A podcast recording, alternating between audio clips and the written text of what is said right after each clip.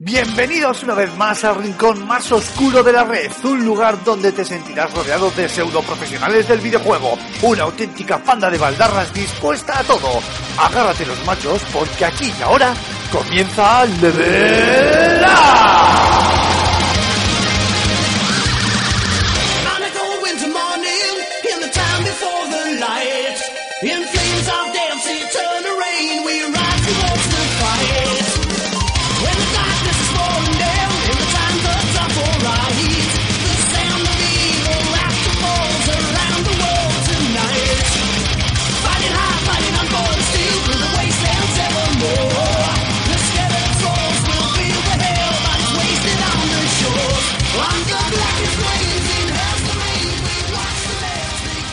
Muy buenas a todos, queridos espartanos, y bienvenidos a este quinto programa de Level Up, este quinto programa de la segunda temporada, en el que hemos decidido volver a hablaros de un montón de títulos, tanto en un repaso a la actualidad más candente, así como en la sección que tanto nos gusta de a qué estamos jugando.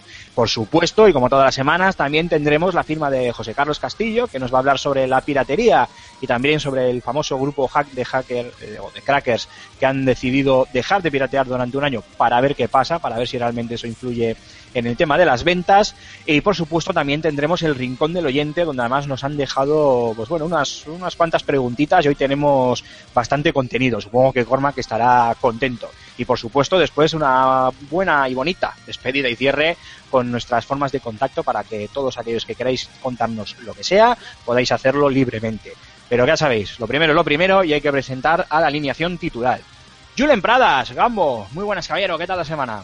Muy bien, muy buenas. Eh, pues nada, aquí contento y con ganas de, de hacer un programazo mejor, si cabe, que el de la semana pasada, aunque será difícil. Cierto, cierto. Pusimos el listón muy alto con, con ese programa y me da, me da pena, y tengo que comentarlo, que tiene pocas escuchas. ¿eh? Eh, parece que los programas en los que nos centramos más hablar de títulos específicos eh, calan más hondo en nuestra audiencia y sin embargo estos con, o al menos este en particular con, con Ana, pues eh, bueno, tienen también sus visitas, por supuesto, dentro de más o menos la, la media, pero pensaba que iba a tener bastante más repercusión. A mí por lo menos me pareció interesante y os insto a todos vosotros, queridos oyentes, a que si no lo habéis hecho ya, pues le echéis un, un buen vistazo porque el programa merece la, merece la pena.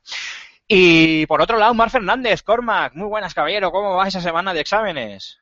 Primero decir que yo estoy contento mm, principalmente porque parece que me va bien el micro y el internet. Bien, bien, eso es bueno. No, no mentes la mentes, bicha, no mentes la mentes. bicha. Y ahora sí, y ahora sí, muy buenas a todos, excepto a los que al que inventó los exámenes tipo test con trampa. Tipo test con trampa. Ojo, con trampa, no tipo test. Tipo 3 con trampa. Tipo test con trampa. Muy bien, se ve que no te ha ido muy bien, ¿no? De momento, ¿cómo va el tema?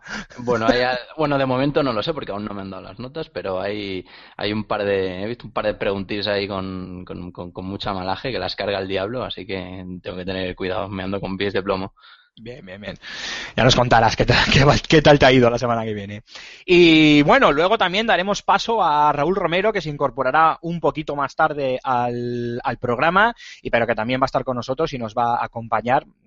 Dios mediante, esperemos que no pase nada, eh, para desgranar un poquito esta actualidad de la que antes hablamos y también, por supuesto, para hablarnos de los, de los títulos a los que él está jugando últimamente. Así que nada, chicos, vamos a empezar con el resumen de, de actualidad y si os parece, pues voy a empezar contigo, Cormac. Y es que tenemos ya a las puertas el Mirror's Edge Catalyst, la segunda parte de Mirror's Edge, el título de DICE y Electronic, y Electronic Arts que allá por 2009, o sea, hace ya siete años, pues bueno, llamara muchísimo la, la atención, pero recibiera eh, bueno, un- una, la recepción, tanto a nivel de público como de críticas, fue un tanto tibia y curiosamente con el paso del tiempo se ha convertido prácticamente en una de esas, no voy a decir obra maestra, pero en un, sí en un juego de, de culto con una segunda parte muy demandada, que además yo creo que tú la deseabas como agua de mayo. Así que cuéntanos, ¿qué nos puedes decir de este Mirror's Edge? Eh, y si lo esperas, no lo esperas, ¿qué nos cuentas? Eh, sí, efectivamente, eh, por fin se ha visto un tráiler bastante denso en el que se ha mostrado bastante de, de Mirror's Edge eh, Catalyst, la segunda entrega de, de, de, Mirror- de ahora saga Mirror's Edge, que ya llevaba demandándose desde hace bastante, bastante tiempo. El primer título sí que me gustó, me gustó mucho, porque fue, bueno, supuso, digamos que un golpe de, de aire fresco a lo que conocemos, a la industria de- de- del videojuego.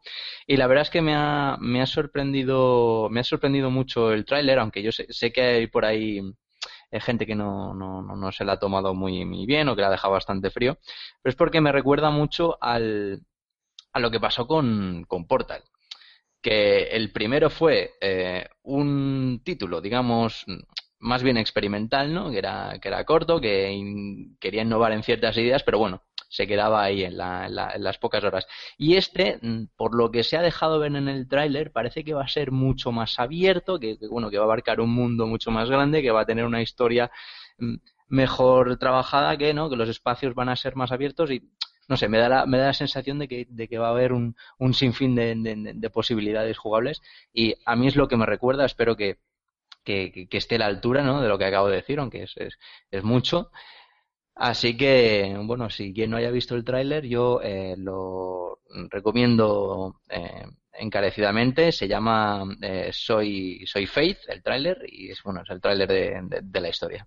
Y lo tenemos en, en el canal de YouTube de FS Gamer, antes, antes va de juegos, lo podéis, podéis entrar chicos y lo veis ahí, porque la verdad es un tráiler muy, muy interesante. No solemos, colgamos de vez en cuando los que nos parecen más, más interesantes, pero es verdad que los trailers es algo que en, nuestro canal está más bien en, en segundo plano y sin embargo este sí que hemos eh, creído conveniente colgarlo porque sin duda eh, es bastante interesante. A mí también me ha llamado poderosamente la atención y eso que ya te digo que hace siete años eh, fue un título que a mí ni me, vamos, no, no me llamó para nada la, atención, valga la redundancia, incluso lo, probé en su momento y lo jugué y no aguanté mucho, no me, no me llamó y ahora, por lo, sin embargo, sí que despierta en cierta manera mi, mi curiosidad cuanto menos. Y el tráiler de la historia realmente es, es bastante espectacular, eh, muy cinematográfico también, ¿no? Con ese, con esas cinemáticas, está bastante interesante. Así que todos aquellos que queráis, ya sabéis, vais al canal de YouTube de FS Gamer, lo podéis buscar por FS Gamer antes va de juegos, o simplemente ponéis va de juegos, que era como nos llamábamos antes, y os aparecerá seguro, y ahí, os, ahí lo tenéis. Y ya aprovecháis, y si no estáis suscritos, a suscribirse, que ya estáis tardando. ¿Qué más nos cuentas, Cormac? ¿Alguna cosita más que añadir?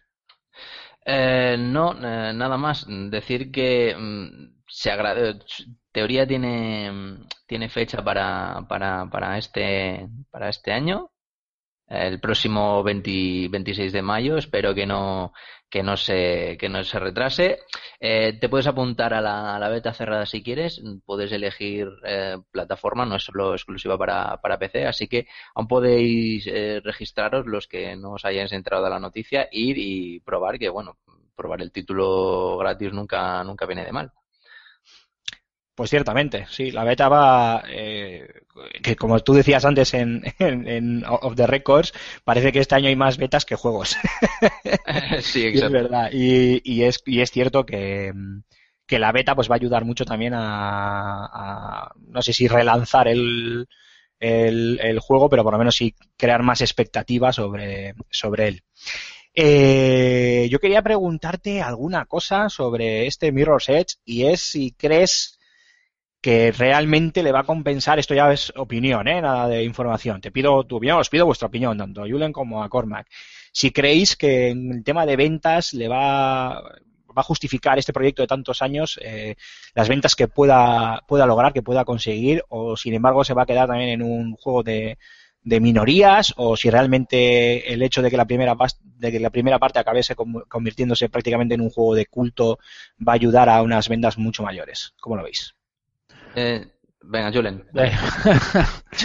Eh, no, bueno, a ver, eh, yo en su, día, como tú has dicho, yo es, un juego al que no le presté mucha mucha atención. Eh, sí es cierto que fue muy revolucionario. eh, no, no recuerdo que por aquellas fechas ningún juego tuviese tuviese una temática, o sea, un- una modalidad de juego ni tan siquiera parecida. Eh, No, no, li- literalmente se puede decir que, era, que fue el primer juego de, de- de sí. parkour. Sí, yo recuerdo que, mm, pero yo creo que es, es después, en, en la PSP salió uno de parkour, pero yo creo que fue posterior. Pero ¿No bueno, cuenta al Assassin's Creed? no, pero bueno, el Assassin's Creed No, también no, es no cuenta, no, no cuenta, no cuenta. No cuenta. No, vamos, ni color. No, no, no, no, no. Que va, que va. Aunque tenga, aunque a la opción de la X le, la cambiaron en, en, en los posteriores juegos le pusieron de nombre parkour. Es verdad, cierto. Sí, sí, es verdad. Pero no, no, creo que no es lo mismo un juego ca- casi básicamente que se dedica a eso que un Assassin's Creed que ya sabemos que tenemos para dar y regalar en cuanto a jugabilidad dentro de, de esa saga. Sí, Julen, sigue, perdón. Bueno, no, eso, eh, como decía, que, que verdaderamente en su momento fue, fue una revolución, eh, nos, nos pilló un poco a pie cambiado porque no había nada con lo que compararlo. Y en mi caso no, no me llamó mucho la atención, quizás también por, por esa, por esa novedad, por, por todo, por- que se salía como, como de la norma y no había nada con que contrastarlo. Entonces era, era un, un poco reticente a, a, a probarlo. Con el paso de los años y, y lo, lo, lo probé y más en profundidad y la, y la verdad que me, me, me llamó mucho la atención. Ahora bien, esta segunda parte cuánto de novedad nos ofrecerá mm, respecto, respecto a lo que vimos en su momento, pues ahí va a ser un poco donde va a estar la clave. Si va a tirar por una línea continuista, a lo mejor no, no sorprende tanto. Y hoy en día, pues al final pueda, pueda pasar un poco más desapercibido. No lo sé, no. Le tengo ganas por probarlo, pero, pero tampoco lo espero con una especial no es así como espero el, el Far Cry al Primal que, que me llama, no sé, lo, tengo un poco ahí como, bueno, veremos a ver por dónde nos sorprende. Y tú, Cormac, por ejemplo, ¿piensas que el hecho de, de que, eh, bueno, estos rumores de que, el, eh, o no, no rumores, vamos, esta información de que los escenarios van a ser más amplios, más grandes, eh, pueda llegar a hacer que el jugador eh, se pierda? Me explico. Eh, directamente la pregunta es si crees que esto es positivo o negativo para el juego. Y mi pregunta viene a colación de que el hecho de que sea más grande, ya sabemos que ahora estamos todos un poco obsesionados en que los juegos parezcan todos mucho más grandes, el que no es directamente un sandbox y todo este tipo de temas.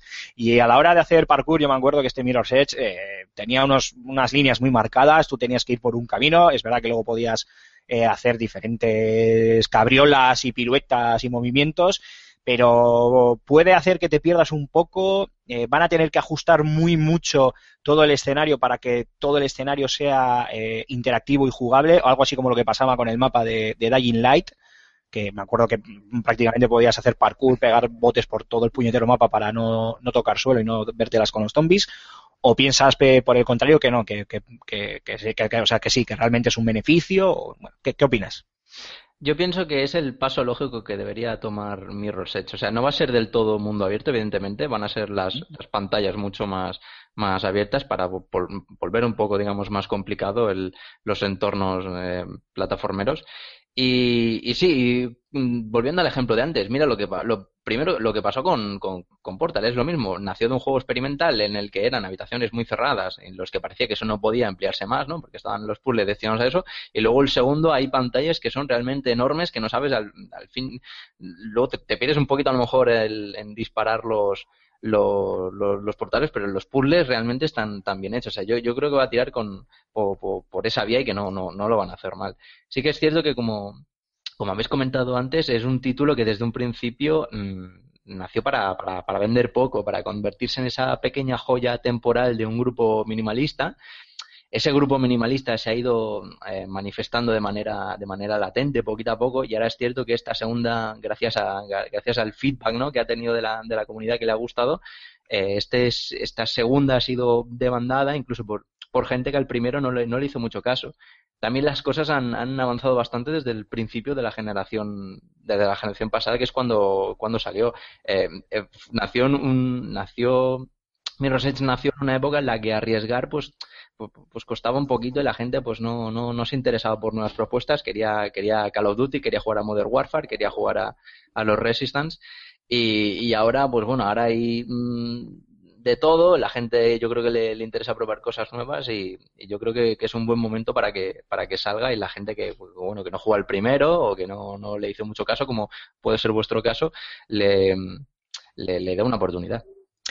Os hago una, una, pregunta a colación de esto que comentabas, Cormac. Electronic Arts, eh, junto en este caso con, con DICE, eh, se han tomado siete años para sacar la segunda parte de Mirror's Edge. Obviamente porque no existen las presiones de, por ejemplo, yo que sé, una saga como Battlefield, ¿no? Por hablar de, de, de, DICE. Pero también es cierto que, por ejemplo, se ha metido en proyectos del que luego hablaré, hablaré yo, por ejemplo, en el aquí estamos jugando, el Unravel, ¿no? Este título indie que, que probablemente sea uno de los más esperados del año, incluso no siendo indie, dentro de, del listado completo de, de, juegos del año. Eh, al menos de juegos con cierto calado, quiero decir. Eh, ¿Pensáis que Electronic Arts está dando algún pequeño giro se está orientando hacia no solo desarrollos de estos triple A exclusivos triple A, de estos casi anuales eh, y genéricos de fútbol, de shooters y demás, y que está empezando a apostar por otras eh, franquicias y otras ideas? ¿Cómo lo veis? Julen, Inno, a ver, innovar eh, o, o, o, buscar otro, otra fuente de mercado siempre, siempre es interesante. Eh, básicamente porque nunca sabes lo que te puedes encontrar. Que fallas y ves que no es tu objetivo prioritario o que las ventas no, no, no te suponen un amplio beneficio o un, o un, beneficio rentable, bueno, pues, pues siempre puedes volver a, lo que haces siempre, que son, son tus triples A. Pero, pero bueno, explotar, yo creo que explotar un, un, un, un público más minoritario a priori eh, siempre es una buena, siempre es una buena opción pero hasta qué punto es, eh, es una eh, reacción directa a, la, a, una acción, acción-reacción, ¿no? Eh, desde, eh, hasta qué punto es una reacción directa a todas las críticas que durante años lleva recibiendo Electronic Arts por sus productos continuistas y muchas veces pues poco pulidos. Hombre, igual, igual se les ha encendido la bombillita y han decidido hacer caso a la comunidad por fin y han dicho, venga, vamos a, vamos a tirar la casa por la ventana y vamos a, a salirnos de, de, los triples A. No sé, pues sí, puede ser una opción. Yo creo que igual es, es un, vamos a probar, a ver qué sale. Y todo depende de cómo salga. Si sale bien, pues oye, seguirán ahí. Si no, pues volverán a sus triples A, eso está claro. Bueno, a ver, en realidad no los han abandonado. Quiero decir, están, bueno, están sí. ampliando el abanico de, de, opciones. Cormac. Hombre, hay que tener en cuenta que EA es una empresa muy grande, que tiene muchísimas, muchas subdivisiones, así que es normal que haya bastante heterogeneidad ¿no? en, en, sus, en sus productos. Yo tampoco pienso que, yo no creo que sea tampoco mucho arriesgar el hecho de sacar ahora mismo un título con estética eh, indie 2D que, que, que, tan de moda están o un, un Mirror's Edge que lleva siendo demandado por la por la comunidad desde nada más que hay no, no, hace falta nada más que meterse en un foro de, de, de, videojuegos durante los últimos durante los últimos siete años yo eso simplemente han, ojo pero ojo ojo, ojo. Perdona que te interrumpa, es que tú estás hablando de arriesgar. Yo en ningún momento, eh, en ningún momento he dicho que estén arriesgando, he dicho que estén apostando. Porque uno, eh, entre tú y yo, Así, ahora que no nos oye nadie, un Unravel en, en Electronic Arts, eso nos, no nos lo hubiéramos imaginado nadie nunca. No, pero como he dicho antes, la sociedad cambia y ahora el hecho de apostar por otras cosas que no habías hecho antes no da, no da tanto miedo. Y además yo creo que es una, es una, es una buena inversión. O sea, vea, mira por, era, era le echa un ojo al, re, al resto del mercado y dice, oye, mira, está de moda esto, la gente nos pide lo otro, pues venga, vamos a hacerlo. ¿Por qué, por qué no? Si tenemos aquí, tenemos aquí estudios para, para hacer cualquier cosa que nos pidan. Muy bien, pues vamos a continuar con este resumen de actualidad. Y Julen, te voy a pasar la batuta, porque sabemos que ya está anunciado y creo que en breve, eh, porque todavía no ha salido, si no me equivoco, va a aparecer este nuevo parche revolucionario para Hearthstone, el juego de cartas de, de Blizzard que ha tenido un exitazo que ni ellos mismos se, se, imaginaban y que, bueno, ellos mismos anuncian este parche como una nueva forma de, de jugar. Yo llevo ya tiempo sin tocar el Hearthstone, así que ya me das también. A ver si me voy a meter en el juego y me voy a encontrar con un juego de rol en tercera persona. ¿Qué, qué van a hacer estos, estos de Blizzard? Que la, bueno, pues, eh, verdaderamente, a ver, eh, yo cierto es que yo también llevo, llevo una temporadita sin tocar, sin tocar el Hearthstone. Eh, pero bueno, mm, lo, lo que nota eh, el jugador medio de Hearthstone como tú y como yo, medio en cuanto a, al tiempo que le hemos podido dedicar, es que eh, cuando tú dejas de jugar durante pues, una temporadita o, o y, y, luego quieres volver a, al juego, eh, notas que se hace más difícil. Es decir, eh, la gente que está jugando todos los días, eh, consigue, consigue nuevas cartas, mejora sus mazos y claro, cuando tú vuelves después de mm, dos meses sin abrir el Hearthstone, te encuentras con que no ganas ni, ni a la computadora a jugar. Entonces, eh, Blizzard lo que ha querido hacer con esto es eh, un nuevo modo de juego. Eh, de hecho, vamos, no se podía llamar de una manera más acertada. Se va a llamar nuevo modo estándar. Y lo que quiere decir es que, bueno, en este modo de juego lo que se va a hacer es eh, crear un mazo, eh, de un mazo estándar, valga la, redundancia, eh, tanto tú como eh, la persona contra la que juegues, se creará un mazo estándar con cartas básicas cartas básicas de, las expansiones clásicas, de tal manera que eh, ambos jugadores tengan la posibilidad de, de tener un mazo competitivo eh, y, lo más eh, equitativo posible. Eh, es decir, no porque me toque jugar contra un- una persona que, que haya metido eh, dinero o que pues, haya jugado hasta los más hasta los escritos, eh, pues me vaya a dar una paliza porque tenga el pedazo de mazo invencible y tú tengas una, una mierdilla de mazo. Entonces, bueno, pinta que, que es interesante en ese, en ese sentido porque eh, eh, lo- esto no me ha quedado muy claro, que es como, como lo han, como lo han puesto, eh, y es que cada dos años, creo que era dos años o dos temporadas, eh, van a hacer como una eliminación de cartas antiguas para quedarse con el contenido de cartas más actual. No me ha quedado muy, muy Bueno, supongo, supongo que lo que querrán es alargar la vida de la vida útil del, del título. Para empezar, yo ya lo he dicho, no- ni siquiera la propia Blizzard eh, eh, pensaba en el éxito que iba a tener su, su juego de, de cartas. Hoy por hoy está, hay torneos de Hearthstone por todos lados, lo tenemos en Twitch en un montón de, de, pues de ligas para, para jugadores profesionales y estas, y estas historias. Y esto era un desarrollo secundario de un grupo de, de pues, eh, corregirme vosotros, yo creo que Cormac igual tú sabes, creo que eran estudiantes del, del Digipen en, en Estados Unidos que andaban detrás de este juego, aunque lo estoy diciendo de memoria, me puedo, puedo estar metiendo la pata, y de repente lo han publicado y consiguieron un, un, un exitazo mm, mucho más allá de lo que la propia, la propia Blizzard se, se podía esperar. Y quiero, quiero pensar que Blizzard cuando espera éxito, espera éxito de cojones, con perdón de la expresión.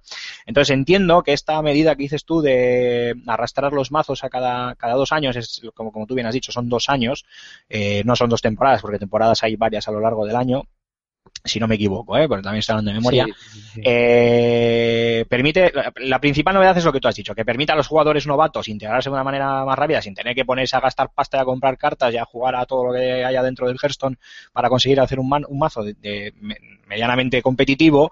Y luego lo segundo es mantener en el tiempo el, el- juego. Claro, al final un juego de, cartas pues probablemente no tenga el mismo empaque, por lo menos a nivel jugable y visual, que puede tener un Counter-Strike, que ha variado entre poco y nada en, en los últimos 15 años. Que sí, vale, tenemos de la 1.3 al 1.6 y luego eh, con el nuevo motor Source el, el Global Offensive, pero vamos, eh, Counter-Strike sigue siendo Counter-Strike. Pero claro, en un juego de cartas entiendo que lo que querrán es un poco mantener a la audiencia atada al juego para ver las novedades, permitir a los eh, nuevos jugadores integrarse más, más rápido y renovarlo pues cada X tiempo para darle un poquito más de, de dinamismo al, al título. Al menos esa es mi opinión, no sé qué Sí, opinas. sí, sí. Hombre, a ver, es, es un paso que, mm, que es lógico en el sentido de que eh, mantener un juego que perdura en el tiempo eh, es complicado si no haces este tipo de cosas. Yo lo digo por, en el sentido de, por ejemplo, el World of Warcraft, eh, to- todos los juegos que, que tienen que tienen un eh, no sé cómo decirlo, eh, mierda, me voy a liar. eh, Mira que sale. que- no, todos los juegos que tienen que tienen que tienes que levelear mucho, que tienes que, que mejorar, eh, se hacen difíciles. Juegos, juegos de progresión. Eso es, sí, joder, no me salía la palabra. Eh, al final, si tú te desenganchas de este juego, cuando quieres volverlo a retomar, se hace muchas veces no difícil, sino complicadísimo porque estás desenganchado de todo el mundo. Eh, jugadores de World of Warcraft que cuando llevan tiempo sin, sin jugar a, al WoW, te encuentras con una nueva expansión, tienes que volver a levelear el personaje y muchas veces la población de jugadores no se encuentran ya en esos niveles porque los pasaron hace un montón, con lo cual encontrar gente con la que hacer eh, misiones de tu nivel o, instancias de ese nivel, se hace muy complicado en el Hearthstone pasa, pasa parecido. Si yo al final vuelvo al juego después de tres meses sin jugar y me encuentro con que según entro me pegan una paliza, la siguiente partida pasa tres cuartos de lo mismo, pues al final decido abandonar el juego porque, porque para que me humillen, pues, pues me voy a otra cosa. Cormac. También yo creo que este, este tipo de modo es una manera que tiene, que tiene, que debe tener la compañía para tapar los claros desbalanceos que sufre, que sufre este juego. Eh, recuerdo que mm, Hearthstone es un título en el que a nivel competitivo, a niveles altos, el metagame siempre está muy claro. Es decir, o sea, en cada parche siempre se tiene, se, quiere conseguir lo que, lo que está roto en este momento. Cada mazo tiene, tiene sus mierdas y, y, y ya está, y no es más. Eh, Tampoco, tampoco puede dar a mucho, a mucho abanico de posibilidades porque es un, es un juego de partas. Creo recordar que ahora mismo lo que está, lo que estaba cheto, lo que decían por ahí era, eh, era el druida, así que que no, que no pase como lo de las primeras temporadas, que era cogerse al brujo Leroy Jenkins y te destruyo en, en, en, en tres turnos. Ah, y lo que pretenden es un poco, pues, mm, que haya modos de juego alternativos eh, en los que, bueno, tengas que renovar cartas y estén más o menos equilibrados los mazos de, de, de, de los jugadores, porque que si no era a todo el mundo a conseguir las mismas cartas, eh, haciendo, haciendo, deshaciendo el polvito mágico este y, y, y ya está, igual que chuta. Sí, bueno, de hecho ellos mismos lo han, lo han anunciado en la, en la página web donde dan la información del, del megaparche este que nos van a encajar. Ellos también dicen, ¿eh? hay un apartado que lo llaman momento de reflexión donde me hablan precisamente de eso, ¿no? Que quieren evaluar Hearthstone, que aunque ellos son muy conservadores a la hora de introducir cambios en el equilibrio de las cartas y que lo van a seguir siendo, quieren aprovechar este, esta entrada en el nuevo año y esta, este nuevo parche, esta nueva manera de jugar, estándar y salvaje. Bueno, salvaje no lo ha comentado Julen, ya lo comento yo, es, es el modo clásico, donde te puedes encontrar con gente con mazos, lo que dices tú, ¿no? Eh, Corman, que te, que te sacan al Leroy Jenkins a la de cero coma y te revientan sin que te des cuenta, sin que hayas casi ni podido sacar eh, ninguna carta y, y, es un poco el contrapunto a ese modo más equilibrado que es el estándar que comentaba eh, que comentaba Julen y ellos mismos lo ponen ¿no? que van a aprovechar para reevaluar unas cuantas cartas de los conjuntos básicos de los, de los conjuntos clásicos incluido las de clase y bueno por realizar algunos ajustes entiendo que buscando pues precisamente eso no el, eh, el, el eliminar ese de, ese desbalanceo que luego también es una de las grandes cosas que echan para atrás cuando eres nuevo o cuando llevas tiempo sin entrar al, al juego ¿Alguna cosita más, Julen? Eh, van a ampliar eh, las ranuras de mazos en el parche. Eh, sí, no sé sí. cuánto es el mínimo ahora, o sea, el máximo. Eh, va- se, pasa, se pasa a 18. No sé, si- no sé si eran 15 o no, no recuerdo exactamente cuántas había, pero bueno, eh, se, se va a ampliar a 18 y luego pues se, se van a hacer eh, los eh, los, los formatos eh, estándar empezarán, pues eso, como decíamos antes, con lo de las temporadas, eh, que será en función de. Son.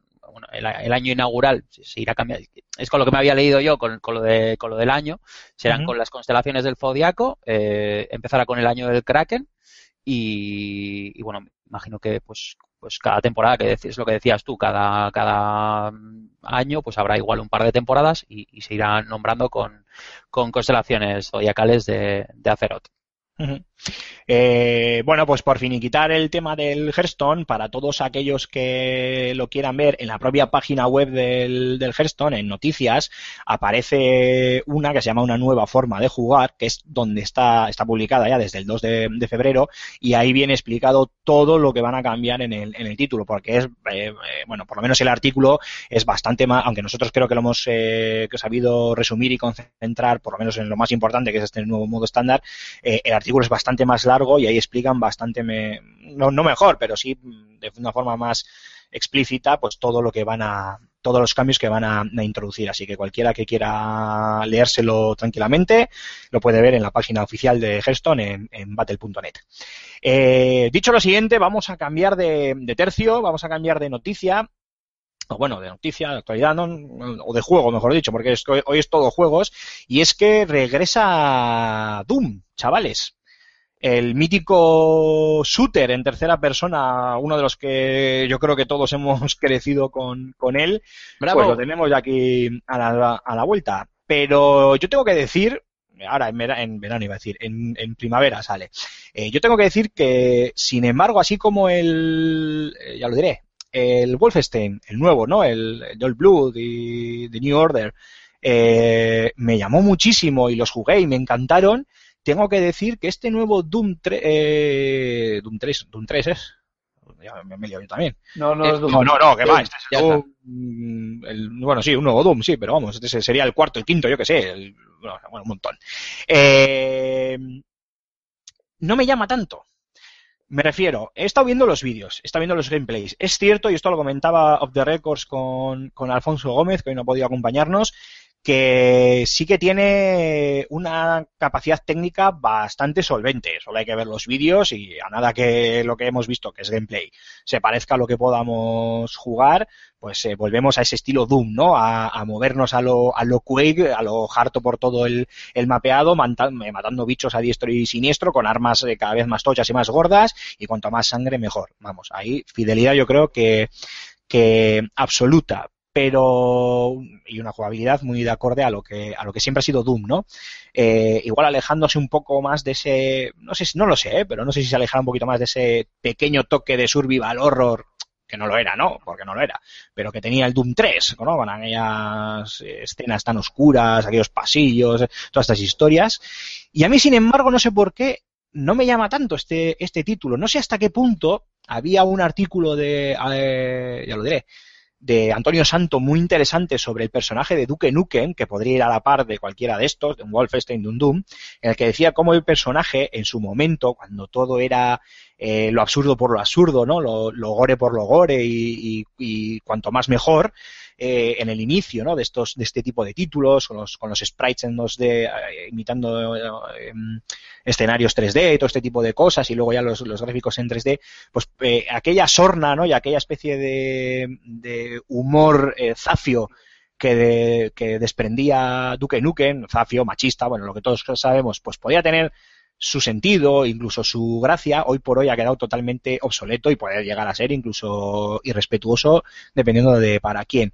Y a mí me da la sensación de que a este Doom le puede pasar lo mismo, que técnicamente sea muy solvente, que sea muy entretenido, que tenga un jugador, eh, un multijugador, mejor dicho, eh, alocado, muy frenético, pero que la gente eh, se canse un poco ya de esta premisa, ¿no? Porque es algo como retomar algo que ya hemos visto muchas veces.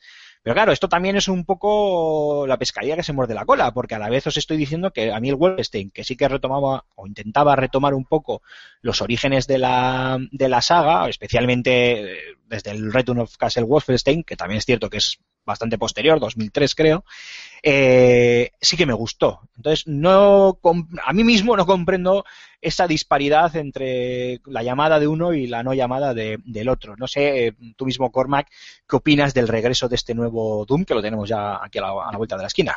Pues yo creo que hace, que hace mucha falta. Hace mucha, no hace falta, mu- mucha falta un pasillo. Y mira que yo diga esto, pero es que eh, yo creo que ahora mismo lo que no me tragaría es eh, otro mundo abierto.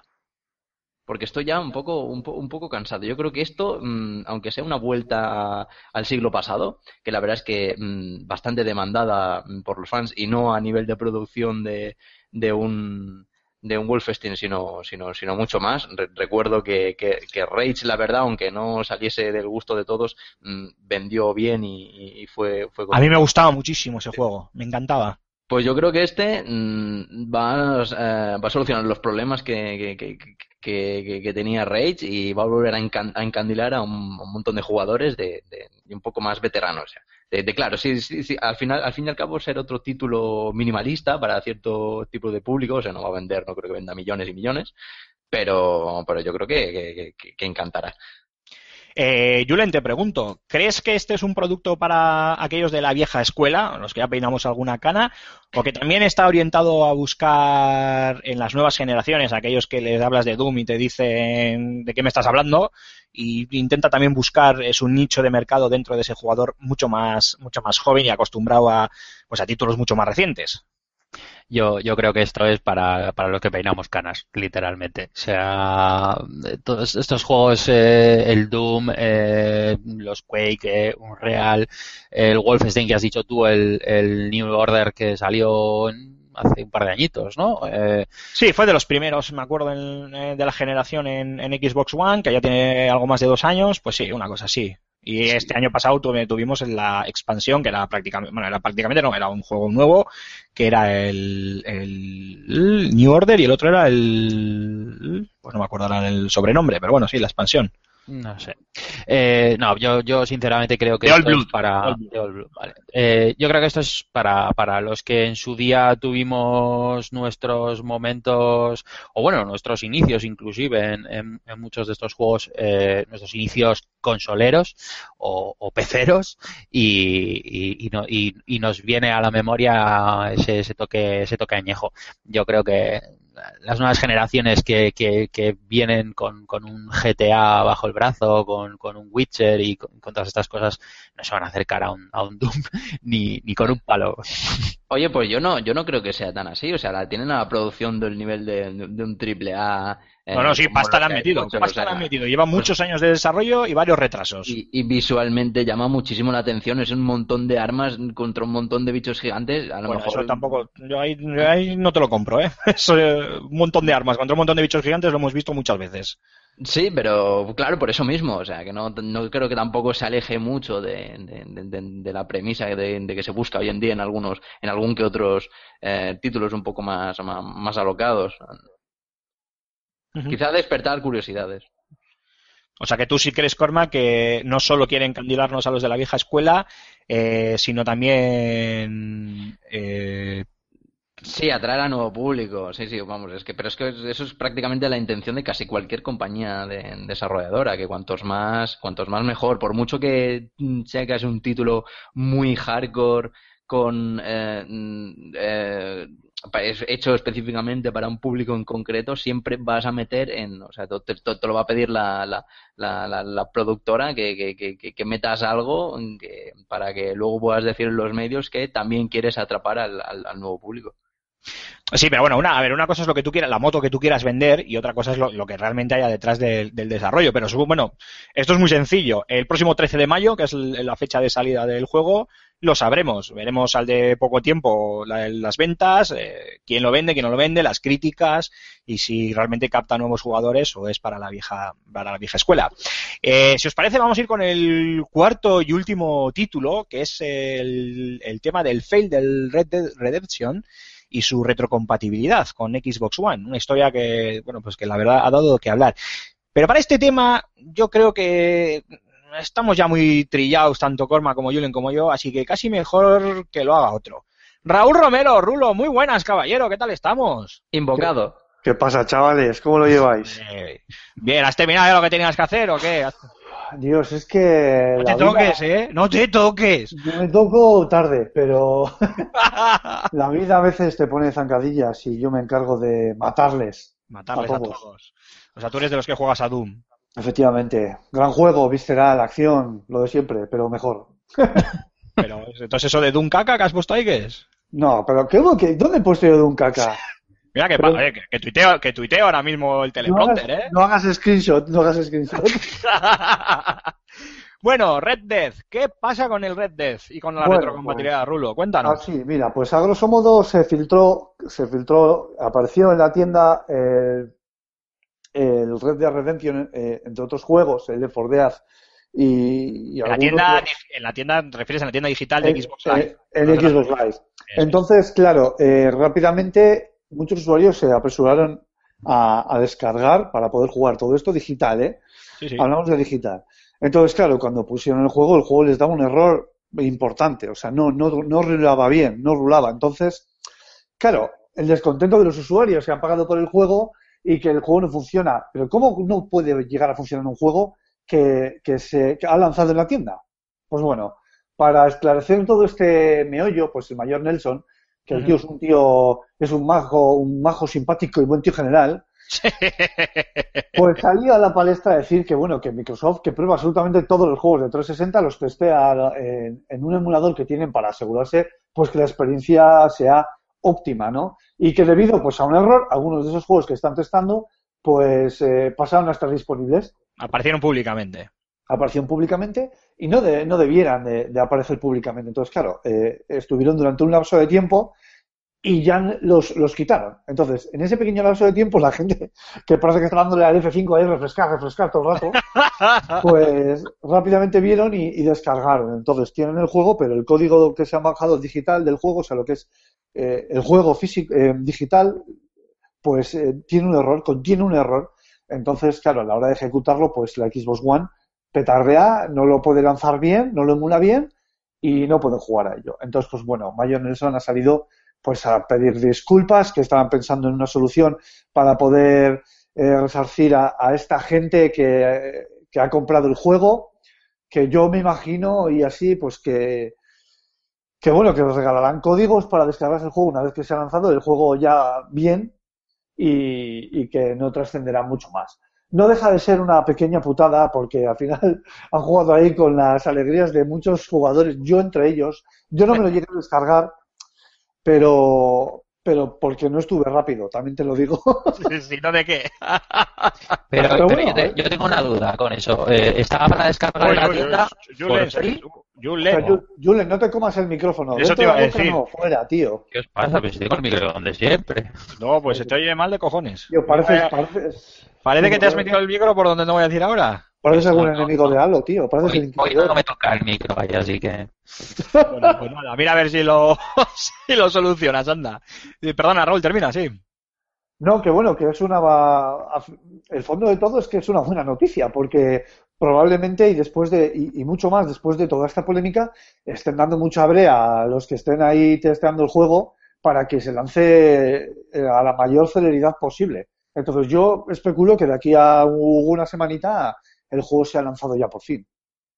Bueno, mm, probablemente tardará bastante más, ¿eh? Pero sí, yo doy por hecho que harán lo que tengan que hacer para, para sacarlo, pero una semana, vamos, ojalá, ¿eh? Que ojalá, pero dudo mucho que tarden tan, tan poco tiempo. Eh, pues chicos, si queréis, hacemos aquí un break, nos vamos al primer descansito musical y luego volvemos con la segunda batería de, de artillería para sacar todos los juegos del a qué estamos jugando. ¿Os parece?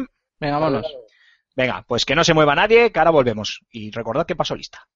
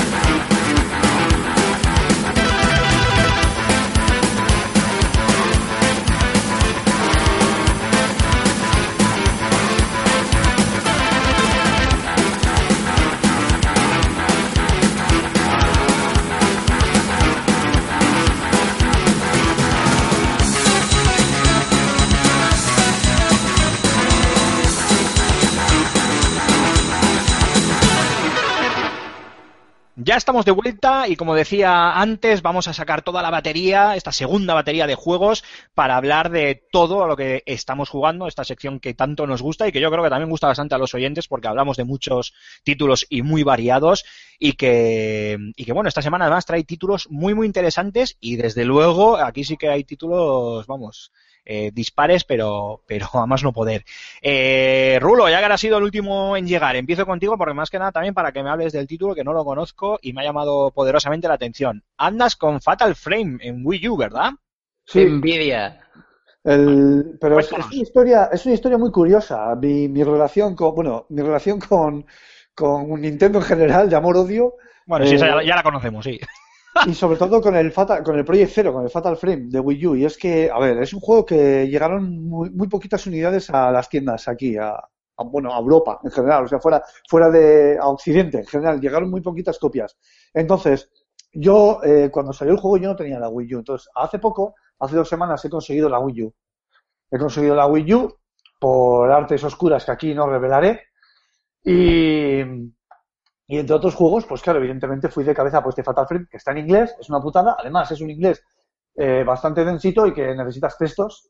O sea, que decir, necesitas. eh, es, es denso el, el juego, o sea, tienes que leer bastante para parte bien de la historia.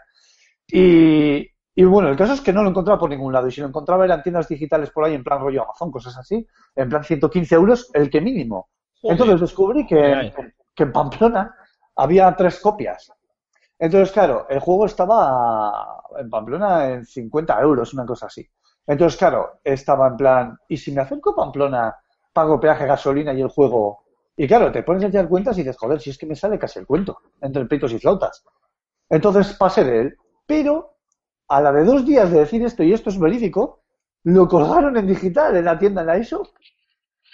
No, no estaba hasta, hasta dos días después de que me pasase esto. Entonces cogí y evidentemente me lo, me lo descargué a 49.95. Pues menos mal que no fuiste a Pamplona, que si Ya, no. ya te digo, porque te ibas a cagar en lo más barrido. Pues efectivamente, aunque sigo prefiriendo en la copia física y sobre todo en Nintendo, porque si por lo que sea cambias de Nintendo, no puedes descargarte lo que ya has comprado, como si pasa en Sony o en Microsoft. Entonces, Bueno, Nintendo, Nintendo a, su, a su rollo, como Sí, siempre. sí, claro, claro, efectivamente. Y te lo digo de buena mano, ¿eh? O sea, te lo digo de buena mano porque les llamé y todo en su momento para decirles. ¿Me estoy dando- ¡Konnichiwa! ¡Arigato gozaimasu! Sí, sí, bueno, en fin. Entonces, ¿qué pasa? Vamos a hablar del juego. Un juego de terror. No es, eh, los que hayan jugado a los Fatal Frame ya saben a qué tipo de juegos se, se van a enfrentar. Eh, no es un survival, aunque tiene eh, reminiscencias de survival. Eh, tiene una ambientación muy oscura que oprime mucho al jugador. En ocasiones incluso rompe esa cuarta pared, sobre todo gracias al mando de Wii U y al uso de la cámara, porque el mando de Wii U se convierte en una cámara. Es una cámara oscura y se llama el juego con la que podemos vencer a los fantasmas. Hombre, es que con la Wii lo de romper paredes era fácil. Efectivamente. Seguimos. Efectivamente, efectivamente. Entonces- soltar. Eh, despedido. Bien. eh, Seguimos, ¿qué ¿eh? Ah, sí, sí, vale. Bueno, eh, los fantasmas, lo que te vas a encontrar son fantasmas, olvídate de monstruos, de zombies, de cosas raras. Son fantasmas. No, no, claro, eh, olvídate de cosas raras. Fantasmas. Sí, bueno, es un poco lo estándar, ¿no? De ahí para arriba, de ahí para abajo, bien. Eh, si has visto películas como La Maldición, como The Ring, como Dark Water, etcétera, este tipo de, de- de terror japonés, sabes a qué tipo de enemigos te vas a enfrentar, que son tías con el pelo largo y negro chungas y niños toca cojones también. Con, con Entonces- cara de, de salir en, en Eso la es. saga que Oye, oye, que te van a sacar el, te van a sacar un crossover ahora del Sadako versus Kayako, no sé si lo habéis visto. Sí, joder, que es más infame. Bueno, bueno, bueno. Co- Cormac, esas cosas solo las veis vosotros, por eso estáis aquí. Ya, por eso. Los demás jugamos a cosas normales. A mí me ha sonado a chino, literalmente. Van a sacar un, crossover de Hanchin Chunchin contra Pinchunchin. sí, sí, sí, la, sí, sí, sí. La, la película que enfrenta a la niña de- del pozo con la sí. Con la ¿Con la de, de? Con la de la la maldición. sí. ¡Oh, qué grande!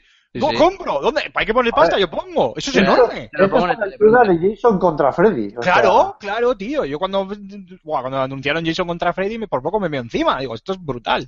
Eso, eso, eso, eso, es va- eso te van a sacar, sí, sí. ¡Oh, qué grande, chaval! Solo falta el niño este también que estaba, no, no, no sé si era... Pues, eh, Pues de estos niños aparecen las, aparecen las puertas en el juego este, las narices. Así que es un juego que no te va a asustar, o sea, no, no opta por el susto fácil, aunque sí que los tiene.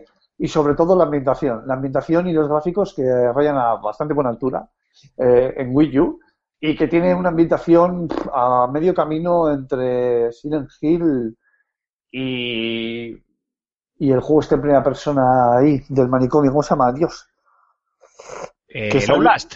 El Outlast. Una Ah. de- de Buah, pues, Más, más pues ya, bien, me- ya- me lo has vendido, ¿eh? Porque Outlast a mí me chifla. Lo que pasa es que no puedo jugar porque me cago encima. más Pero- bien Forbidden Siren, diría yo, ¿no? Sí, bueno, ah, el- Forbidden Siren, qué grande También. ese juego. Sí, señor. El Forbidden Siren también. Una cosa que la veo bastante mal, eh, que- aunque te, te haces a ello, es el control. Es un poco tosco. Sobre todo a la hora de girar el personaje, cosa habitual cuando te ves rodeado por fantasmas y tienes que buscar espacio para sacar la cámara y poder enfocarles. Por lo demás, y exceptuando pues eso, el control y el y lo que es el idioma, que no está localizado, o sea que está eh, en el idioma de Shakespeare, es un juego notable. Si, si salvas eso, es un juego notable. O sea, que- Eh, Rulo, una pregunta, porque no sé si lo has dicho y si lo has dicho no me he enterado. ¿Este Fatal Frame es un juego antiguo reeditado ahora para la, Es la SOC o es, o es nuevo? Es una, bueno, no es una Una continuación. vamos, porque estos Fatal Frame, estos son juegos de hace ya... Hay un montón de títulos, ¿no? El cinco- Este es el 5, el quinto, creo. O sea, son autoconcluyentes estos juegos. Son como Ah, los Final Fantasy con los Zelda. Se empiezan y acaban y se acabó. De todas formas, eh, de los cinco que hay, el que más... Me he jugado a todos. El que más cagalera me ha dado, pero por mucho ha sido el 2. O sea, pero de, de verdad, a la altura Estoy de de... Estoy de acuerdo, sí, sí. O sea, yo creo que ha sido el título de terror, el único título de terror que, que, que, que lo- me acuerdo que era chiquitito, lo alquilé del videoclub y lo tuve que, devol- de- que devolver. Bueno, yo jugaba, yo jugaba con un adulto dado de la mano para poder jugar a este. O sea, no te digo. Bueno, yo, que no, yo no sé, que me río, que, que sigo sin pasarme el Outlast porque lo tengo ahí, me encanta, pero que no, que paso mogollón porque me cago encima, que me cago. Y eso que tengo una mierda de auriculares estéreo 2.0. Yo voy a tener el 5.1 conectado, pues nada, pues... Oye, y es, es Rulo, es, es, es muy bastante conservador con respecto a las antiguas en- entregas o le dan a- le quieren dar algún toque nuevo o así. Ya sabes que No. han salido muchos títulos indie mm, parecidos. No, es, es conservador totalmente. O sea, de hecho, eh, innovar poco, poquito. Tiene alguna pincelada, pero desde luego que pasa desapercibida totalmente. Eh, es más lineal que algún otro Fatal Frame. O sea, quiero decir, eh, no tienes la sensación de que el juego es pasillero, pero, pero es pasillero. O sea, quiero decir, está, está eh, eh, los escenarios están pensados de tal manera que son lo suficientemente amplios como para que no tengas la sensación de que te dispersas por ellos, a pesar de que lo único que tienes que hacer es avanzar por el camino A, B o C. Y el ¿Sabes? juego, Perdón, perdón. Perdona, ya termino. El juego cuando ha- hay dos partes, cuando estás en bosque abierto, porque está ambientado en, en una localización, el juego es, es, em, es verosímil porque está basado en, en algo cierto en Japón, que es un monte donde, un bosque donde allí van los japoneses a suicidarse. Hay, unos Hay una película, Sí, hay una hay película sobre ese bosque, sí señor. bast- bastante mala, por cierto, que la he visto. muy cutre, muy cutre. En- Entonces aquí han cogido ese folclore y le han cambiado de nombres y, y le han puesto otro nombre al bosque y a la montaña, pero es lo mismo. Ujú. Está basado en eso. Y cuando lo- estás en campo abierto es un tipo de juego eh, con muchísimo componente de exploración. De hecho, el, el- juego premia al jugador, o sea, el juego premia al jugador que, que explore mucho, con muchos ítems que te van a servir de mucha ayuda, como las lentes o los films, eh, que hacen mucho daño a los fantasmas. Y luego, cuando entras a los interiores, el juego cambia. Eh, no premia tanto la exploración de los interiores y sí que se vuelve bastante más eh, oscuro el juego. Sí, bueno, bastante más dentro de lo que cabe, porque ya es bastante oscuro. Que, ¿sabes? Eres consciente de que solo con la explicación que has dado, Julen eh, ha dejado el ordenador y está en una esquina de su habitación moviéndose así como un loco y llorando, ¿sabes? ¿no? Efectivamente, efectivamente. Pero, pero literal, yo, yo vamos, lo, os lo he puesto por el teleprompter. Yo los juegos de estos de terror es que ni los miro, ni los miro, pero luego tengo pesadillas a la noche. Bueno, ya sabéis, No. ya sabéis, ya sabéis que Alfonso me ha dicho en más de una ocasión, y no es coña, de que me, que, que- que me va a, a suministrar un medidor de pulsos para, para jugar estos juegos, para jugar estos juegos, grabarme gamer, pues viendo eh, pues que me dé un microinfarto en directo y cosas así.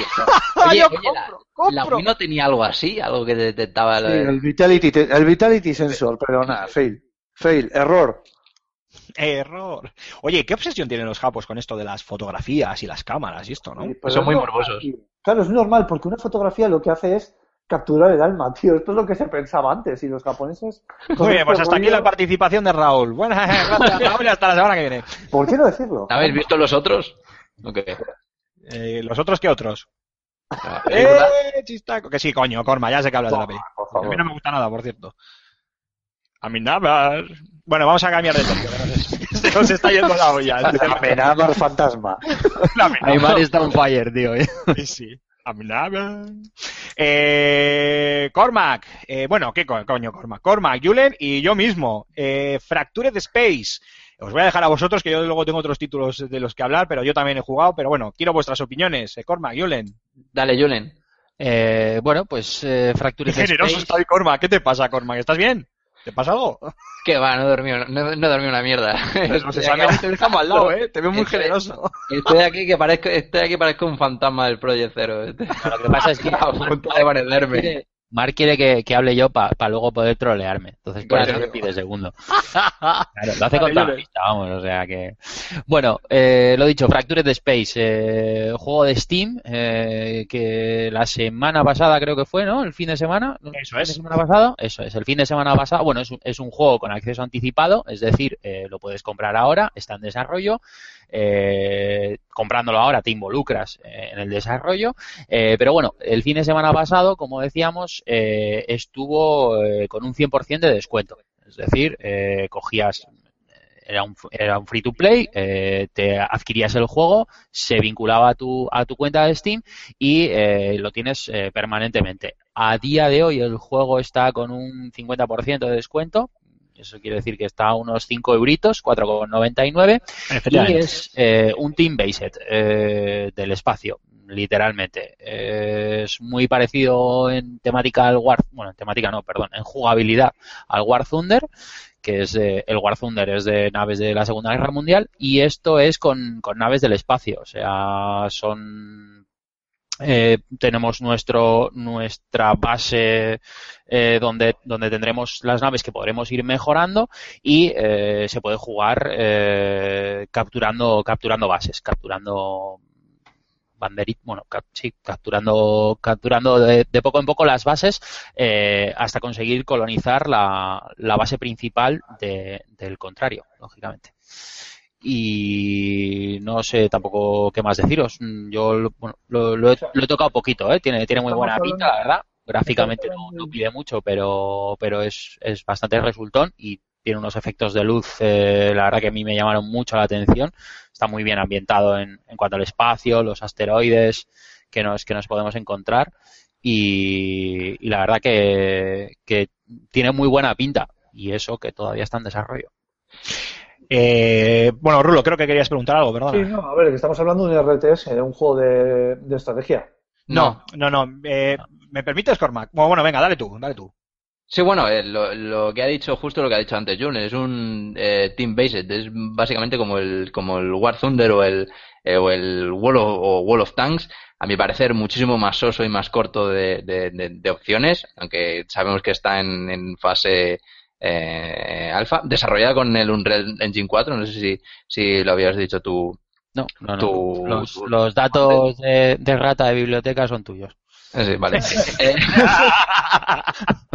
Venga, hablemos de microflops. No. Eh, mm, no, la verdad es que no, tampoco he jugado, tampoco le he dado mucho, lo justo como para venir aquí al programa y poder hablar de él. Eh, la verdad es que a mí me ha parecido un título bastante, bastante sosillo, no me extraña que, lo vayan regalando por ahí.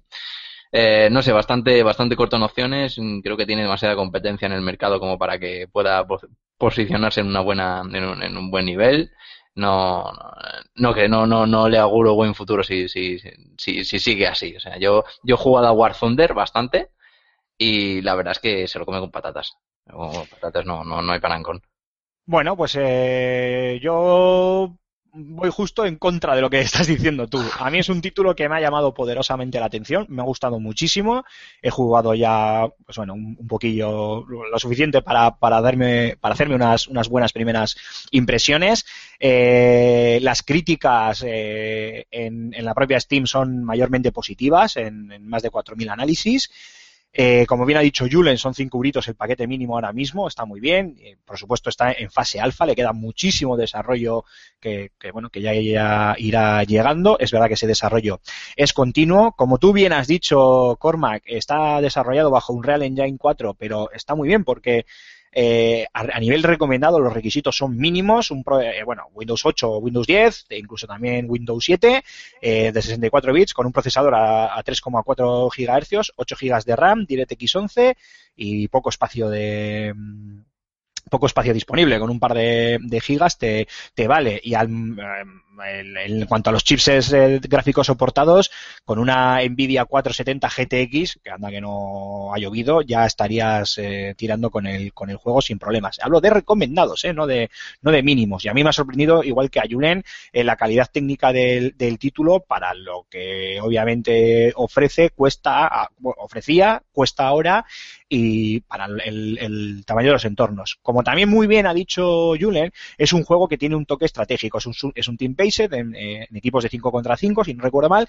Importante, que esto no hemos dicho, son, eh, bueno, aunque lo habéis comparado ya con el War Thunder, es, eh, son naves capitales, son naves nodrizas, o sea, no son eh, cazas espaciales. Entonces, el manejo, para que la gente que desconozca un poco el género o que se quiera hacer una idea un poquito más clara, y supongo que en esto estaréis conmigo, tanto Julen como Cormac, es eh, muy parecido a lo que sería eh, una batalla naval. eh, entre, entre Sí. barcos o entre galeones, por decir algo, ¿no? Con la, obviamente con la diferencia de que aquí tenemos XY, o sea, perdón, eje X, e- e- eje Y y eje Z, obviamente. Entonces, a mí me ha, me ha gustado muchísimo por el toque estratégico. Me encanta eh, cómo eh, los movimientos pueden parecer lentos, pero tienes que calcularlos al milímetro, porque si te pasas, es muy probable que tu disparo, claro, tienes que tener en cuenta ver qué armas tienes, si tienes cañones laterales, si tienes un único cañón frontal, el ángulo de ataque, etcétera, etcétera. Todo eso además, según vayas ganando puntos y avanzando en la partida, puedes ir mejorándolo y a la vez mejorando tus, naves en, en general para el juego. Eh, si te pasas en, en cuanto a aceleración y te pones a la par en, en paralelo a otra nave enemiga, pues la otra nave enemiga te puede fundir a, cañonazos y tú, sin embargo, errar el, errar, el, errar el tiro. Y para que no sea simplemente una persecución sin sentido, se han creado, como muy bien ha explicado Julen, una serie de bases y luego una serie de zonas en el espacio a las que saltamos mediante un viaje eh, se supone que un viaje a través de, la luz, ¿no? Eh, hacemos un salto en el espacio-tiempo, bueno, en, el espacio y entramos en una zona que tenemos que dominar de alguna manera. Allí mismo existen una serie de bases que dan recursos, las tenemos que dominar, eso es lo típico de cualquier videojuego multijugador, un dominio clásico en ese sentido, pero a la vez el, poder dominar esas zonas nos permite abrir portales a zonas más avanzadas, a, otras zonas de avanzadilla y entonces eh, eh, en el punto final llegar a la base enemiga y conquistarla. Y todo esto normalmente en mapeados llenos de, estas bases y de asteroides y demás que pueden ocultar enemigos que nos estén esperando,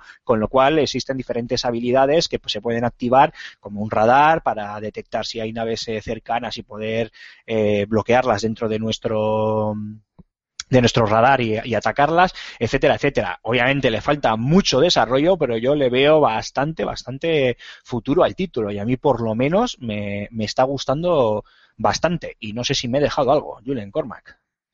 No, no, la verdad que, que creo que hasta los, los, desarrolladores han to, los desarrolladores han tomado nota y todo. ¿eh? Sí. Yo creo que lo, lo, lo, que has comentado como punto a favor, para decir algo bueno, eh, lo que has comentado tú de que son naves nodrizas, el, el control se nota mucho que es, que es, eh, es bastante más pesado y sí, sí, es una, sí, es, una es un acierto porque está, se nota que está hecho a posta y la verdad es que, entre comillas, simula ¿no? bastante como, como podría ser el hecho dentro de, de, de lo surrealista que, que, suena esto, el cómo llevar una cómo llevar la, la, nave, que bueno, que tienes que calcular un poco al milímetro el, ahora subo, ahora giro a la izquierda, lo muevo tanto, ahora intento mantenerme a cierta distancia eh, para poder zonear bien con los, con los, con los proyectiles y demás. Así que en eso sí que, sí que, sí que es acierto. Yo el, punto flojo se lo veo en que es, es bastante sososa, no, no, no, no aporta nada más ni nada nuevo a, a también, bueno, mira, yo, se, se, me ha olvidado comentar, perdón, que también tiene otro, otro toque estratégico en las defensas, porque aquí no solo se trata de atacar, tú también tienes, me acuerdo que en el, en el propio tutorial te lo hacía muy fácil, tienes, puedes activar cañones defensivos de manera que algo así como las eh, famosas bengalas que se lanzan, que lanzan los aviones, los cazas o, o, los helicópteros cuando son atacados por misiles, pues tú puedes activar un cañón que dispare a los proyectiles enemigos para que no te impacten o te impacten menos y te hagan menos, menos daño. Entonces tienes que activar ¿Eh? Contramedidas. Contramedidas, efectivamente. Eh, pero bueno, eso serían es que no serían contramedidas, porque la contramedida es pasiva, ¿no? Tú lanzas la bengala y el misil se supone que tiene que seguirlo. Esto es, es una contramedida, pero sería activa, ¿no? Eh, en el que tú atacas o disparas al, al- a la munición enemiga.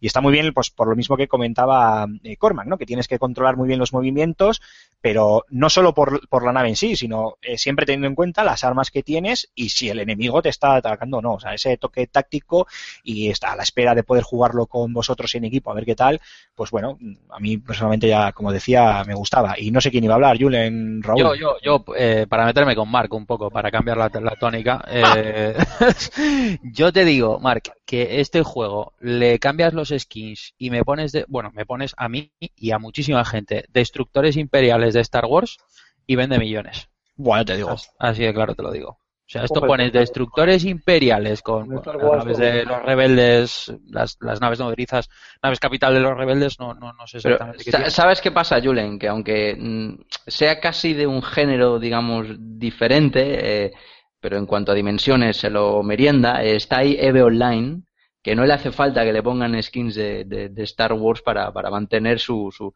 su gran base de, jugadores con sus Yo creo que estás comparando. siempre- Pero es que la cuando- con el top 3, ¿no? ¿eh? cuando, cuando tú estás, ya, por eso he dicho que no, no tiene mucho a lo mejor que ver con el, con el género. Cuando, cuando hablamos de batallas espaciales, no, no hay parangón. Y en cuanto a Team eh, Based, como es el género, yo creo que, que, es- que se queda bastante corto. Ya, Mark, pero es que estás comparando un juego que te lo han dado gratis hace una semana y Sí, por por el que están cobrando de 5 euros con un EVE Online, o es que es casi como si me lo comparas con el Star Citizen.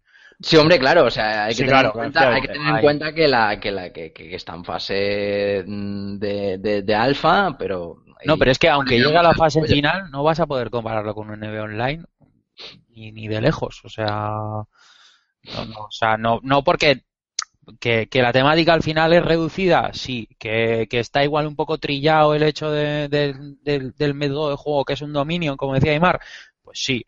Pero, pero bueno, yo creo que, Bueno, pero tiene que su- su punto fuerte es, es el manejo de las, de las naves. Y, y tiene un sentido lo del dominio, ¿eh? porque al final no deja de ser un, un Wall of Spacecraft o algo así, ¿sabes? Pero claro, el problema es que el espacio es muy grande, entonces si no delimitas un campo de batalla de alguna manera, en este caso Claro, sí. estaciones de recursos, pues fíjate tú qué liada. Ah, que tengo que acabar con ese, pero si el hijo puta se está dando la vuelta al planeta. O sea, de momento, Viajar con una nave por todo el planeta no, no tiene lógica. O sea, De en ese momento- sentido está bien, bien pensado. Perdona, Marc. Sí, sí, no. eh, de momento lo único así, mm, entre comillas, más allá o más profundo que tiene es que, bueno, hay que controlar eh, tanto los cooldowns como el, el- la velocidad de, lo- de los proyectiles para poder calcular bien el disparo, pero vamos, que eso tampoco es nada, nada, nada nuevo. No, no, no sé. Yo te digo que esto lo plantas con destructores imperiales de Star Wars y vende Ah, como- pero es que, pero es que Star Wars ahora mismo vende en cualquier cosa. Lo Bueno, ya dijo, veremos. lo dijo Arturo. Le pones un sable láser y a una mierda y vende. Ya veremos cuando vaya, siga avanzando el, el juego y ya veremos a ver qué, qué pasa con él y si realmente pues eh, logra triunfar o, o no. Rulo, no sé si tú tienes alguna pregunta sobre el título o... Yo solo puedo decir que si con, con lo poco aficionado que yo soy a este tipo de juegos, me pones ahí un destructor imperial clase Victoria o una fragata coleriana y compro. Hombre, y, y- y yo, y yo, pero que no es el caso. es Hombre, tengo tener muy claro una cosa, como estos chicos de quiénes son los de- desarrolladores, a ver si lo encuentro por aquí, estos los de Edge, Edge Case Games, Edge, joder, Edge Case Games. Madre mía, cómo me trago yo solo. Como estos chicos permitan mods para el juego, que lo dudo, porque una de, de- su, de su fuente de ingresos es precisamente la venta de skins, como, pero, pero vamos, si se les da la neura y al final lo vuelven, yo que sé, free to play y permiten mods y tal, vamos, estoy convencido que al día siguiente ya hay un mod completo de Star Wars. O sea, lo tengo claro, no, clarísimo. Por cierto, está en inglés, completo.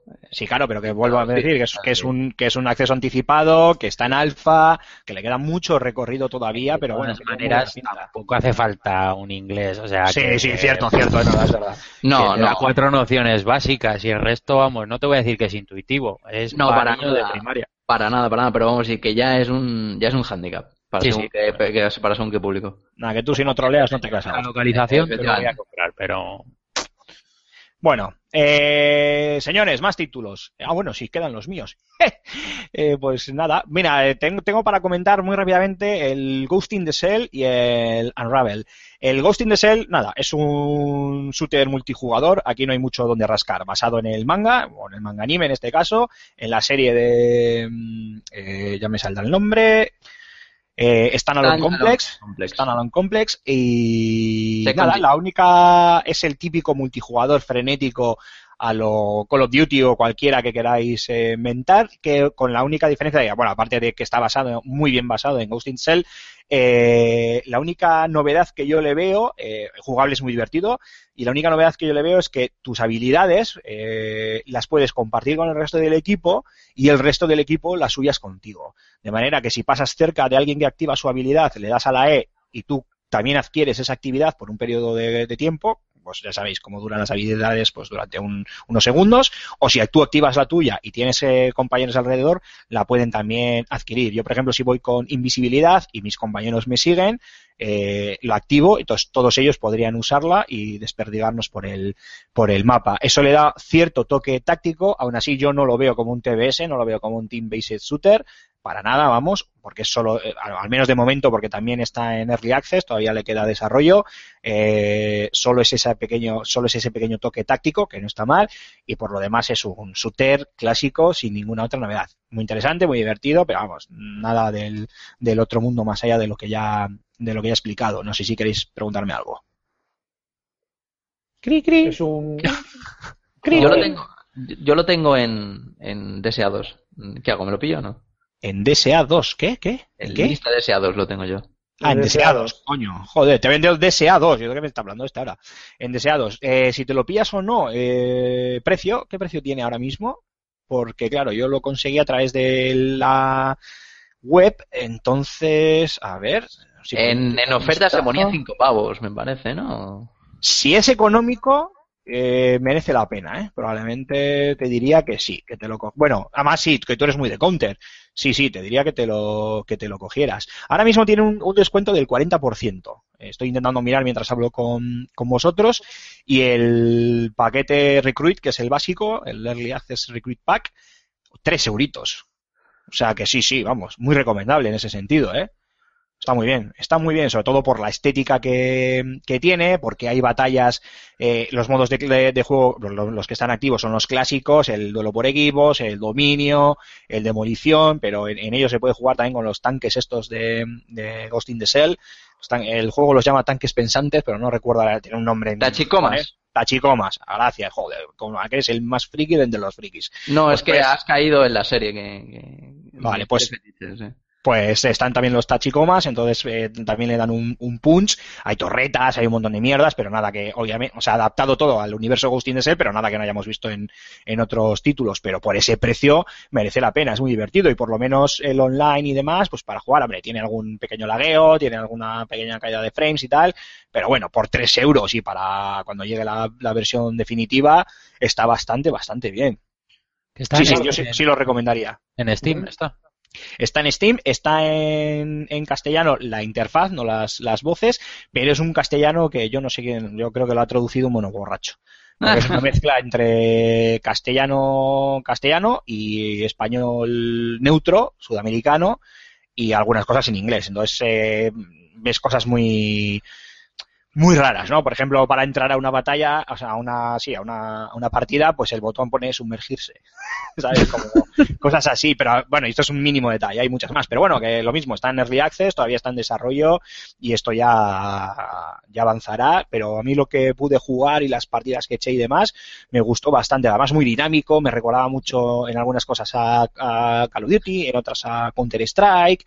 Eh, está muy bien. Y el tema ese de compartir las habilidades, si juegas con amigos, eh, puede dar puede dar mucho punch porque en equipo con las habilidades bien compenetradas no bien compenetradas se tarda mucho en recargar pero a nada que juegues con amigos que vas, no- normalmente no vas a jugar contra un equipo organizado en el, en el lado contrario no va a estar organizado van a ser gente que se han juntado en un servidor eh, al menos ahora de momento eh, yo creo que, que sí que, que sí que merece la pena además son 3 euros que, que eso, vamos, no, es, no es dinero Pues a los queridos oyentes, por cierto, eh, si queréis ver cómo fraguean constantemente a Aymar, eh, meteros en FS Gamer, que ahí, ahí está el vídeo colgado con todo el crimen.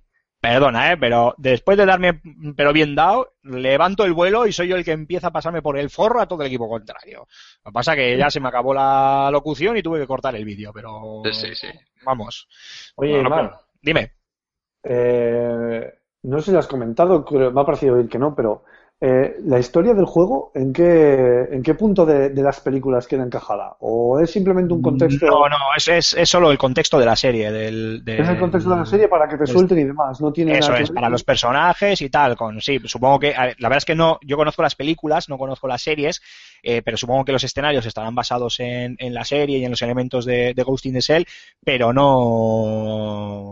O sea, no, no hay una historia de por sí. Ni siquiera, aunque sea multijugador, te intentan dar un contexto. Sí, te explican quién es cada personaje y las habilidades particulares de cada uno. Pero encima, personajes que yo sepa, hay pocos ahora para, para elegir. eh, no sé si tres o cuatro. Creo, ¿eh? estoy hablando ahora de, de memoria, pero no, no, no hay una historia, un trasfondo por detrás. Es, tú eres la sección 9 y a pegarte, a pegarte tiros. ¿Y está. eh, aparecen personajes también que tienen que ver con, con la serie? ¿O Sí, sí, están los dos principales, cuyos nombres no recuerdo, la Ma- tipa esta, no Makoto, era la prota? Ya no me acuerdo. Makoto o Matoko, o Ma- sí. Cormac, Makoto, sí, sí. Makoto. Makoto. sí, Ella está y el otro, el, el, el jefe de la sección 9, ¿cómo se llamaba este? Eh, Cormac. El No, no me acuerdo. no, El de gafitas, ¿no? El de Eh, gafas con el pelo. El, eh, eh, San- Se parece al Doctor Extraño, se parece. está, está bastante. Makoto Kusanagi y el Kusanagi. otro era... Hostias, no me acuerdo cómo se llama, tío. Lo, lo llama cada dos por tres. Bueno, sin más, eh, ellos dos sí Bueno, que están, vamos, supongo vamos a más. llamarle Rompelman. Un Rompelman. Venga, sí. y está, está, está Rompelman. Y, y nada, Bato. Bato, eso, Bato. Vale. Y nada, y eso, un poquito más. ¿Alguna otra pregunta? ¿Mm? ¿No?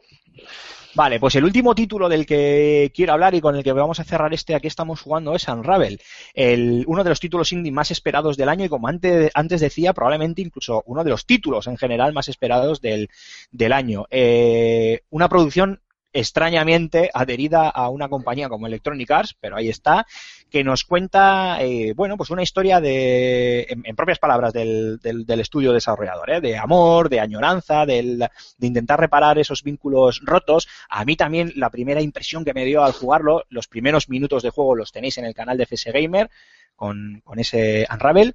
Eh, a mí la primera impresión que me dio muy fuertemente es la de la del Alzheimer, ¿no? Esos recuerdos que se que con la edad desaparecen, ¿no? Con la edad y con la enfermedad desaparecen.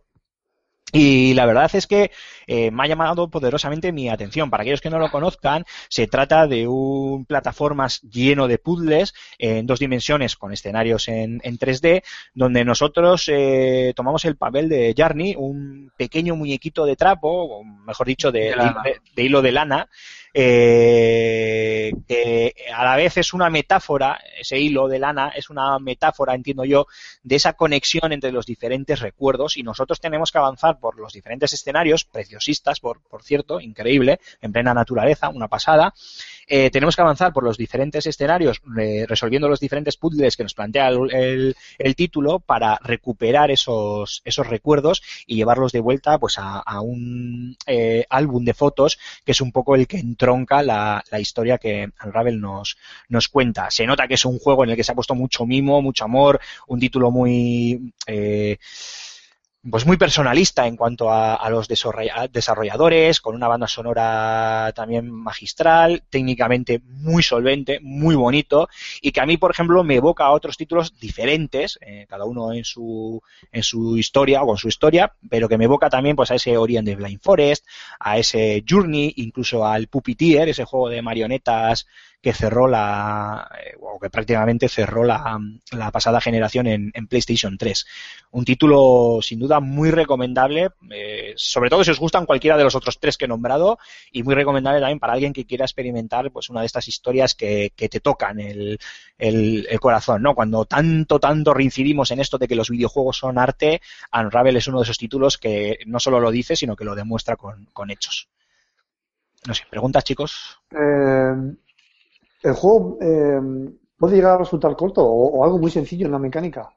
No, no, no, no, no, no. ¿Qué va, qué va? No creo, a ver, lo de corto no lo sé, porque nosotros lo que hemos podido es probar los dos primeros niveles, que era lo que te dejaba la demo de EA Access, y luego las 10 horas de juego que tienes en, en esa demo las puedes dedicar a explorar. Eso en realidad ya es una trampa, porque más o menos yo creo que ya te está diciendo por dónde van los tiros. Porque si no te dan las 10 horas, o sea, si te dan las 10 horas pero te limitan a, lo- a los dos primeros niveles, es porque en 10 horas te puedes pasar el juego. Con lo cual, con eso ya podemos darle una pista a nuestros, a nuestros oyentes. Eh, en cuanto a la dificultad o no, tiene unas mecánicas muy interesantes, porque tiene todo un sistema de, de física de cuerdas, que son al fin y al cabo el hilo que tú vas dejando, que puedes utilizar para diferentes cosas, tanto como gancho y balancearte y demás, tanto como gancho para tirar de objetos y desbloquear zonas ocultas o mover algo que te necesitas mover. A la vez puedes atar eh, tu hilo en, en una o varias posiciones, con lo cual puedes crear puentes por los que, por ejemplo, mover objetos, que eso ya los mueves tú directamente con, con tu personaje, con Yarny, eh, o incluso utilizar esos puentes que has tendido como si fueran una especie de catapulta, ¿no? En el que tú eh, te balanceas y te lanzas hacia arriba para eh, subir a zonas, a zonas superiores o a zonas más elevadas. Y esto solo al principio de- del título. No creo que las mecánicas, según avances en el título, se, se vuelvan mucho más complejas. De hecho, se quedarán ahí. No, no, de, de hecho se quedarán ahí, pero es verdad que eso da muchísimo juego y te das cuenta en el primer nivel, que el primer nivel no deja de ser, eh, lo, lo vuelvo a decir, los oyentes lo tienen, el primer lo tienen, el primer nivel lo tienen prácticamente en varios cortes, en ese vídeo que está colgado en, en FS Gamer antes va de juegos, el canal de, de la, de la web en, en YouTube. Y, y ahí se ve, ¿no? Que yo me acuerdo que, que- que pa- parecía un banco a la hora de jugar porque, claro, te, te explica poco con unas pequeñas frases, te deja bastante a tu bola y te das cuenta que en ese primer nivel, que puede servir más o menos de, de tutorial, eh, ya tienes que hacer unas bastantes cosas variadas que dices tú, coño, esto da bastante para bastante juego y sé que luego además hay eh, jefes finales eh, que son alimañas, ¿no? Bueno, pequeños animales de, del campo y demás, por, al menos por algunas imágenes y vídeos que he podido que he podido ver, o sea que entiendo que en cuanto a jugabilidad no creo que haya mayor problema. Y a ver, no es, no es un juego complejo de esto es de estrujarte la cabeza, pero tampoco, o sea, es un juego que sí que requiere cierta destreza y que en algunos momentos en vez de ir de eh, en volado como si fuera un Sonic, te pares y digas, coño, a ver, ¿cómo resuelvo este pequeño puzzle? Está muy, muy interesante en ese sentido. Y otra cosilla, eh, los escenarios son... eh, se puede volver atrás en los escenarios, o sea... Sí, O sea, eh, son re- rejugables los escenarios, ¿no? O sea, sí. habrá No, eh, en- sí, perdona, ahora sí que termina, Rulo, dime. no, habrá caminos que igual no son accesibles, que quizás adquiriendo algún tipo de habilidad, algún rollo, luego sí puedas acceder a ellos, ¿no? A otros caminos. Más que eso, en el juego te va a pasar más de más de una vez que avances y te des cuenta de que atrás te has dejado algo por hacer o por coger para poder seguir avanzando. Pasa mucho eso. Y luego también eh, muchas veces igual avanzas y retrocedes para hacer lo que tú has dicho, desbloquear la típica zona oculta para recoger algún ítem, etcétera, etcétera. O sea que ahí sí que tiene bastante, eh, a pesar de que es 2D y totalmente lineal, lo que es el, el movimiento en sí, luego todo el juego es, es tridimensional, eh, sí que es bastante rejugable en ese sentido. Hay bastantes cosillas para explorar y demás. Sí, sí. Yo, Eh, yo tengo una cuestión, eh, preguntilla. Eh, bueno, a pesar de que sale a precio reducido, creo que sale a 15, a 15 euros. Sí, por ahí andará, entre 15 y 20 euros anda, sí. Eso es. ¿Esto es digital Eh, físico? ¿No hay versión física? Eh, no, no es digital, que yo sepa, ¿eh? No, no, no, hay versión física, no. Vale. O no me suena que lo haya, vamos. Vale, pues eh, eso, que a pesar de que, de que salía a un precio más o menos adaptado a, lo que pueda te- tener de contenido, eh, ¿se puede hacer un poco corto si ya esas 10 horas, como has dicho, que, tenemos en, en el, en el Access, igual se queda un poco corto de contenido? Yo creo que no. A ver, eh, eh, el problema es que me estáis preguntando algo que yo no os puedo decir exactamente porque solo he jugado el principio del...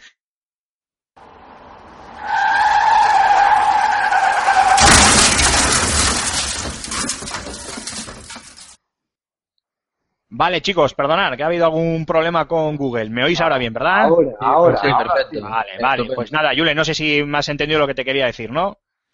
Eh, bueno, sí, mm, a medias te lo. Vale, pues nada, que, que al final es algo que no te puedo hablar porque no, no lo he jugado, pero bueno, que la pista está ahí, que, que al final esas 10 horas no las podemos jugar porque probablemente nos pasemos el juego, pero que Journey duraba dos o hora y media, si quieres, o sea que, que es un poco Sí, bueno, indiferente. Estando a precio ajustado, pues bueno, puede ser, puede ser a considerar. Corman, creo que tú también tenías una pregunta. Sí, bueno, yo tenía un comentario y decir que, bueno, yo cuando vi el juego, en, eh, cuando lo presentaron en L3, creo que fue, Sí. eh, me, la verdad es que me encantó, me, me enamoró el diseño. Eh, han salido las reviews esta semana de, de la prensa nacional y el resultado general parece haber sido bastante, bastante frío. La gente, bueno, se le achaca que, bueno, que es poco predecible, que no, no sorprende, que es bastante, bastante facilón. Eh, no sé yo si, bueno, no, a mí me no sé yo si, si tú estarás de, de, acuerdo, aunque lo poquito que, que, que hayas, jugado. Dicen que, bueno, que en comparación con, por ejemplo, juegos como Ori and the Blind Forest, que sí que tiene una mayor profundidad jugable, este se queda bastante, bastante atrás. Hombre, yo es que personalmente te diría que Ori and the Blind Forest está muy por encima, no porque Unravel sea un mal título, sino porque Ori es una puñetera obra maestra. Yo la única pega que le he podido ver en lo que he jugado es eh, a nivel de control, que a veces eh, no es que fallase, pero no era todo lo ajustado que debiera y a veces te liabas un poco con, con el tema de los, de los controles, pero también puede ser porque acababa de, tomar el juego, con lo cual, pues bueno, no, pero más allá, cómo lo haya recibido el resto de, de las eh, webs y medios especializados a nivel nacional, pues, pues sinceramente ni lo he mirado, o sea que yo os hablo directamente de mis primeras impresiones. Bueno, dicho esto, chicos, creo que hemos finiquitado ya el bloque, ¿verdad? ¿Alguna pregunta más? Fin. Venga, pues vamos a un segundo descanso musical, ahora ya sí, ya sin errores de audio de por medio, y seguimos con la firma de José Carlos y el Rincón del Oyente. Ahora volvemos.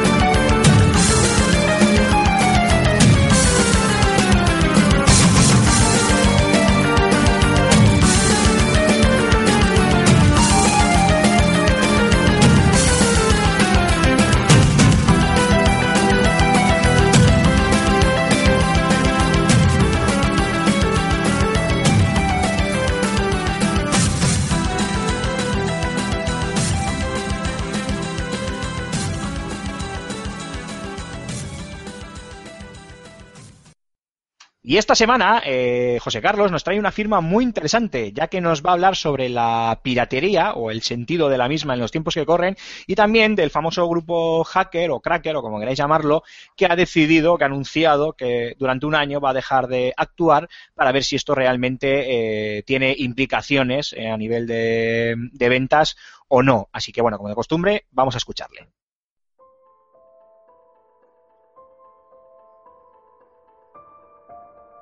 La piratería ha vuelto a copar el foro de debate en torno a la industria del videojuego. De algún modo se ha extendido el bulo de su práctica erradicación durante el último lustro, pero nada más lejos de la realidad. Ahí tenéis el porqué de tanta versión mediocre para compatibles, mercado del que muchas editoras reniegan tras salir escaldadas DRM mediante. Sorprendió a propios y extraños la noticia de que Just Cause 3 estaba resistiéndosele al grupo de piratas informáticos 3DM por causa de un sistema de protección anticopia inexpugnable. Tanto le vieron las orejas al lobo que su líder pronosticó la imposibilidad de comprometer juegos de aquí a dos años, si es que la tecnología sigue avanzando a este ritmo. Es más, hace unos días anunciaron su intención de no craquear juegos single player durante el próximo año para responder a una manida pregunta. ¿Se venderían más juegos si la piratería desapareciese por completo? Antes, conviene determinar por qué la gente recurre a la piratería. Hay quien considera abusivos los precios del software original, especialmente de lanzamiento, pero también quienes no muestran un ápice de concienciación para con la autoría cultural. Usuarios que no han pagado en su vida por disfrutar de su afición y difícilmente vayan a hacerlo ahora. En este sentido, además de un abaratamiento generalizado, la pugna contra la piratería implica trastocar la mentalidad de las nuevas generaciones. Todo esfuerzo merece su recompensa, incluido el de los desarrolladores de videojuegos. Luego está esa otra cara del pirateo, amable contra todo pronóstico, como cuando la distribución ilegal nos permite disfrutar con títulos descatalogados, comprobar si tal juego se ejecutará correctamente en nuestro equipo e incluso bucear por una escena independiente incapaz de editar sus producciones. Y si os vienen los remordimientos de conciencia por vuestros juegos piratas de juventud, sabed que el mismísimo Tim Schafer pirateó a la compañía que posteriormente le daría fama, LucasArts.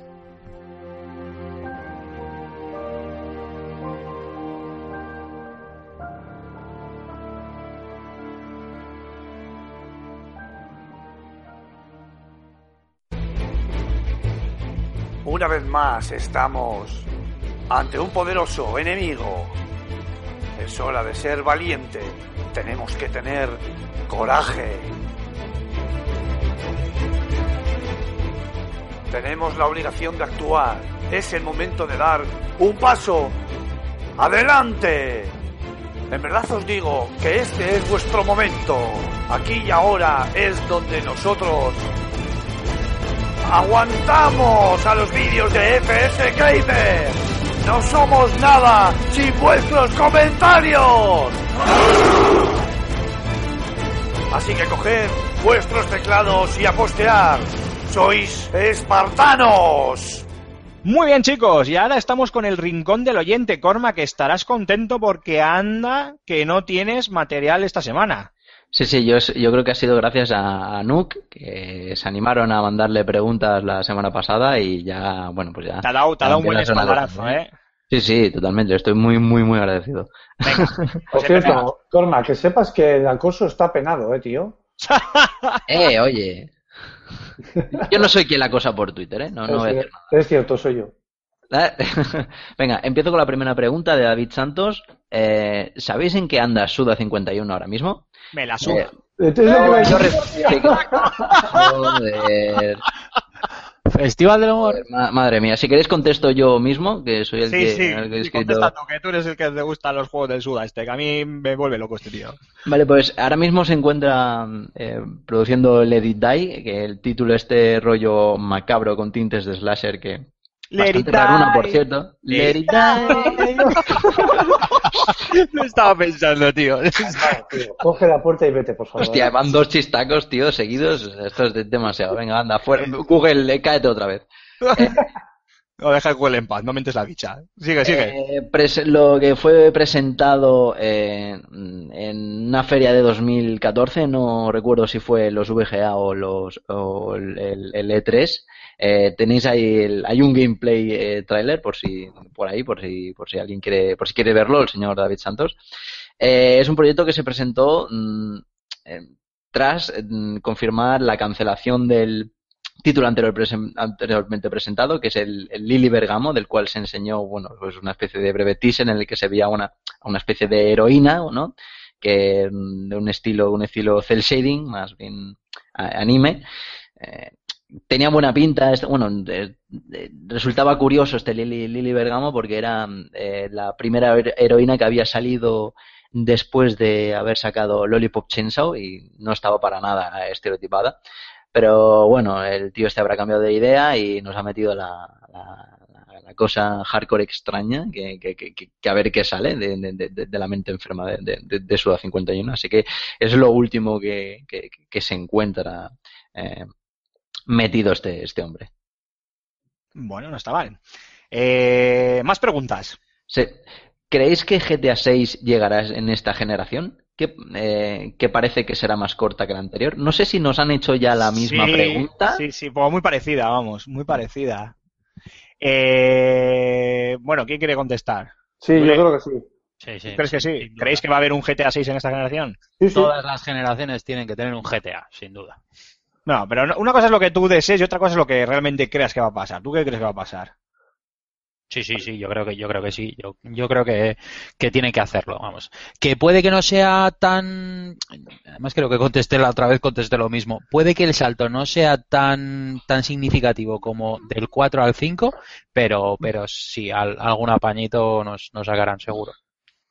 Ujú. Yo Sí, creo que el- sí, el- Perdona, eh, no, yo creo que sí, porque eh, es innegable que esta generación está vendiendo una barbaridad de consolas, tanto, sobre todo, sobre todo Sony, pero Xbox eh, eh, lento pero seguro está también instalando un buen parque de consolas y eso Rockstar lo sabe bien. Y yo creo que más, al final que al- am- por el medio lanzará su GTA.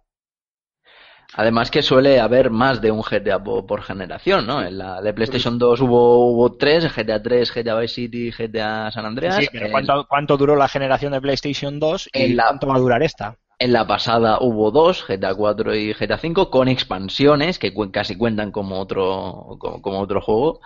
Y, y, bueno, pues tendrán que seguir, aunque sea sacar un titulillo, digo yo. Bueno, como a mí no me gusta GTA, pues bien por vosotros. Te la suda también, ¿no? Me la suda 51 un Pero vez. eso 51. Eh, venga, siguiente pregunta. La siguiente pregunta. Venga, hacer memoria. Of, uf. Eh, el primer juego al que recordáis jugar. Eh, yo, Animal Vegetal, el Mineral de Amstrad CPC 464. Madre Joder, mía. Bueno, pues aquí quiero empezar yo porque he tenido que tirar de memoria de cojones Joder, para sacar, para sacar esto. Y yo el primer juego, el primer videojuego al que jugué fue al Pong en una consola eh, clónica Temco T106C del año 77. Yo Joder. nací en el 81, era una consola que estaba en mi casa porque mis padres compraron lo que por aquel entonces era la marca de las marcas en televisores que todos recordaréis, Telefunken. Y con las Telefunken te regalaban Telefunken. Pero bueno, ¿esta consola clónica qué era? ¿Un modelo de un Terminator? Porque madre mía.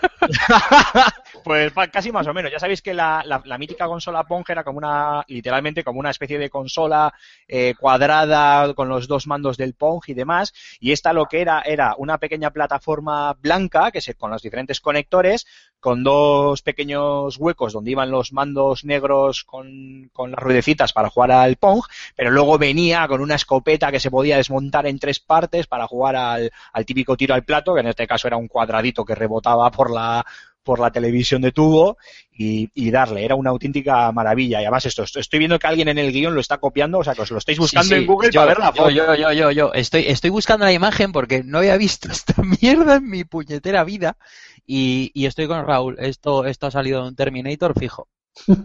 Fijo. Vale, pues nada, seguir vosotros con vuestros juegos. Venga, voy yo. Mm, yo también he tirado de, de meroteca, pero es que en mi caso eh, el primer juego al que yo jugué fue en un Spectrum en casa de mi primo y fue al Thundercats y luego ya en mi propia consola en una Nintendo al, al Mario Bros. Al Thundercats, pero, pero, Al Thundercats, sí, sí. Pero, Cuando, cuando se cargaba con cinta de esto que, que te Sí, sí, tirabas media hora ahí y te daba error y tenías que volver a empezar. Y luego, sí, sí, sí, que estaba media hora cargando y luego de repente era, merde, se me ha caído todo. Con el acentillo en francés, ¿no? Sí, exactamente, efectivamente. Qué grande el Thundercats. Yo, yo he jugado mucho a Thundercats. Yo soy un poco trabado también. Yo, eh, yo es que tengo, tengo muchos. O sea, he tenido que hacer mucha memoria porque me viene, yo, yo jugué al Pong también. He jugado al, de los primeros juegos al, al, al Thundercats, al, al Game Over, al Axelite. Pero bueno, los que más recuerdo así de primeros fue el Kangaroo y el Boxing de Atari 2600, que era una consola que tú eh, tocabas un switch y te pasaban los juegos, la, en la ROM estaba cargada con una serie de juegos, iban pasando los juegos y cuando llegaba el que tú querías, ¡pum!, bajabas el switch, entonces se quedaba el juego y jugabas. Entonces, si había 50 juegos y te pasabas de ese juego, tenías que dar la vuelta otra vez hasta que volviese a pasar tu juego. Y era un juego, eran juegos bastante infames, porque el boxing se eran dos luchadores, se veían desde, desde la vista, desde una vista cenital, el, el ring, y, y yo lo veía desde arriba y me parecían dos ovarios pegándose. O sea, era muy turbio, tío, o sea, pero muy turbio, muy infame. Hostia, sois unos abuelos cebolletas, eh. Yo no, no, no juego a ninguno Hombre, de te, esos, tío. te sacamos unos años, Sí, sí. unos pocos. pero, pero muy serio, muy serio, muy serio. Así me he quedado yo traumado. Eh, yo, el, bueno, mi parte, el primer título al que jugué, o sea, el primer mando que me pusieron en la mano fue el de El la... Counter Strike. El de la... No, eso fue a los 13 años. Eh, en la Sega, mm, de la Sega Master System, que fue el Sonic the Hedgehog del 91, que precisamente fue el año en el que, en el que nací. Hostia, Es pues el- sí, sí que... Es que eres un yogurín, tío, claro, claro. Nosotros aquí Ya. hablando de juegos del ochenta y pico, ¿sabes? Ya, claro, yo- Y aquí el amigo del 91.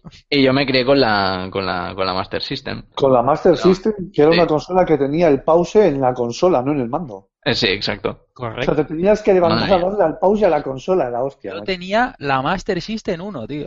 Buah, dices tú de Más Mili, rara todavía. dices tú de Mili, madre mía. Esto, esto sí que era jugar a juegos, no como ahora. Me Yo- acuerdo que tenía un Yo tengo título la de... 2 aquí todavía funcionando, ¿eh?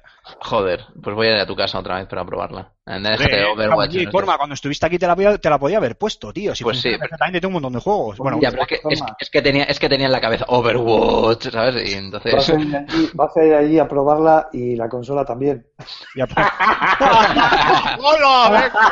Joder. Qué picador. Eh, A ver, Raúl se refiere a la mariscada que nos hemos apostado para Eh, Exacto. La de la mariscada de, de Last Guardian. Eh, Las Guardian. sí, patrocinada por Fumito Ueda. ¿eh? Toma. Aquí nos hemos metido en nuestro grupo de WhatsApp. Oye, ¿qué te parece si nos, ju- nos jugamos una mariscada Oye, aquí? eh? Fumito, porque de tuteas, ¿verdad? Oye, Fumito. ¿Qué, ¿Cómo lo llevas? Madre mía, qué ida de olla tenéis en la cabeza, Pon chaval. Pues sí, es el, es el primer, el primer título al que, al que juego, al, al de Sonic. La verdad es que soy, no, no, no, no le tengo especial eh, cariño, además tampoco me ha, me, me ha entusiasmado mucho y la verdad es que soy bastante manco jugando al Sonic. Joder, A mí, a siempre me ha gustado lamentable. Sonic, mucho más que Mario, además. Había que Sí, a mí más que Mario sí, pero es que a mí más que Mario me he buscado cualquier cosa.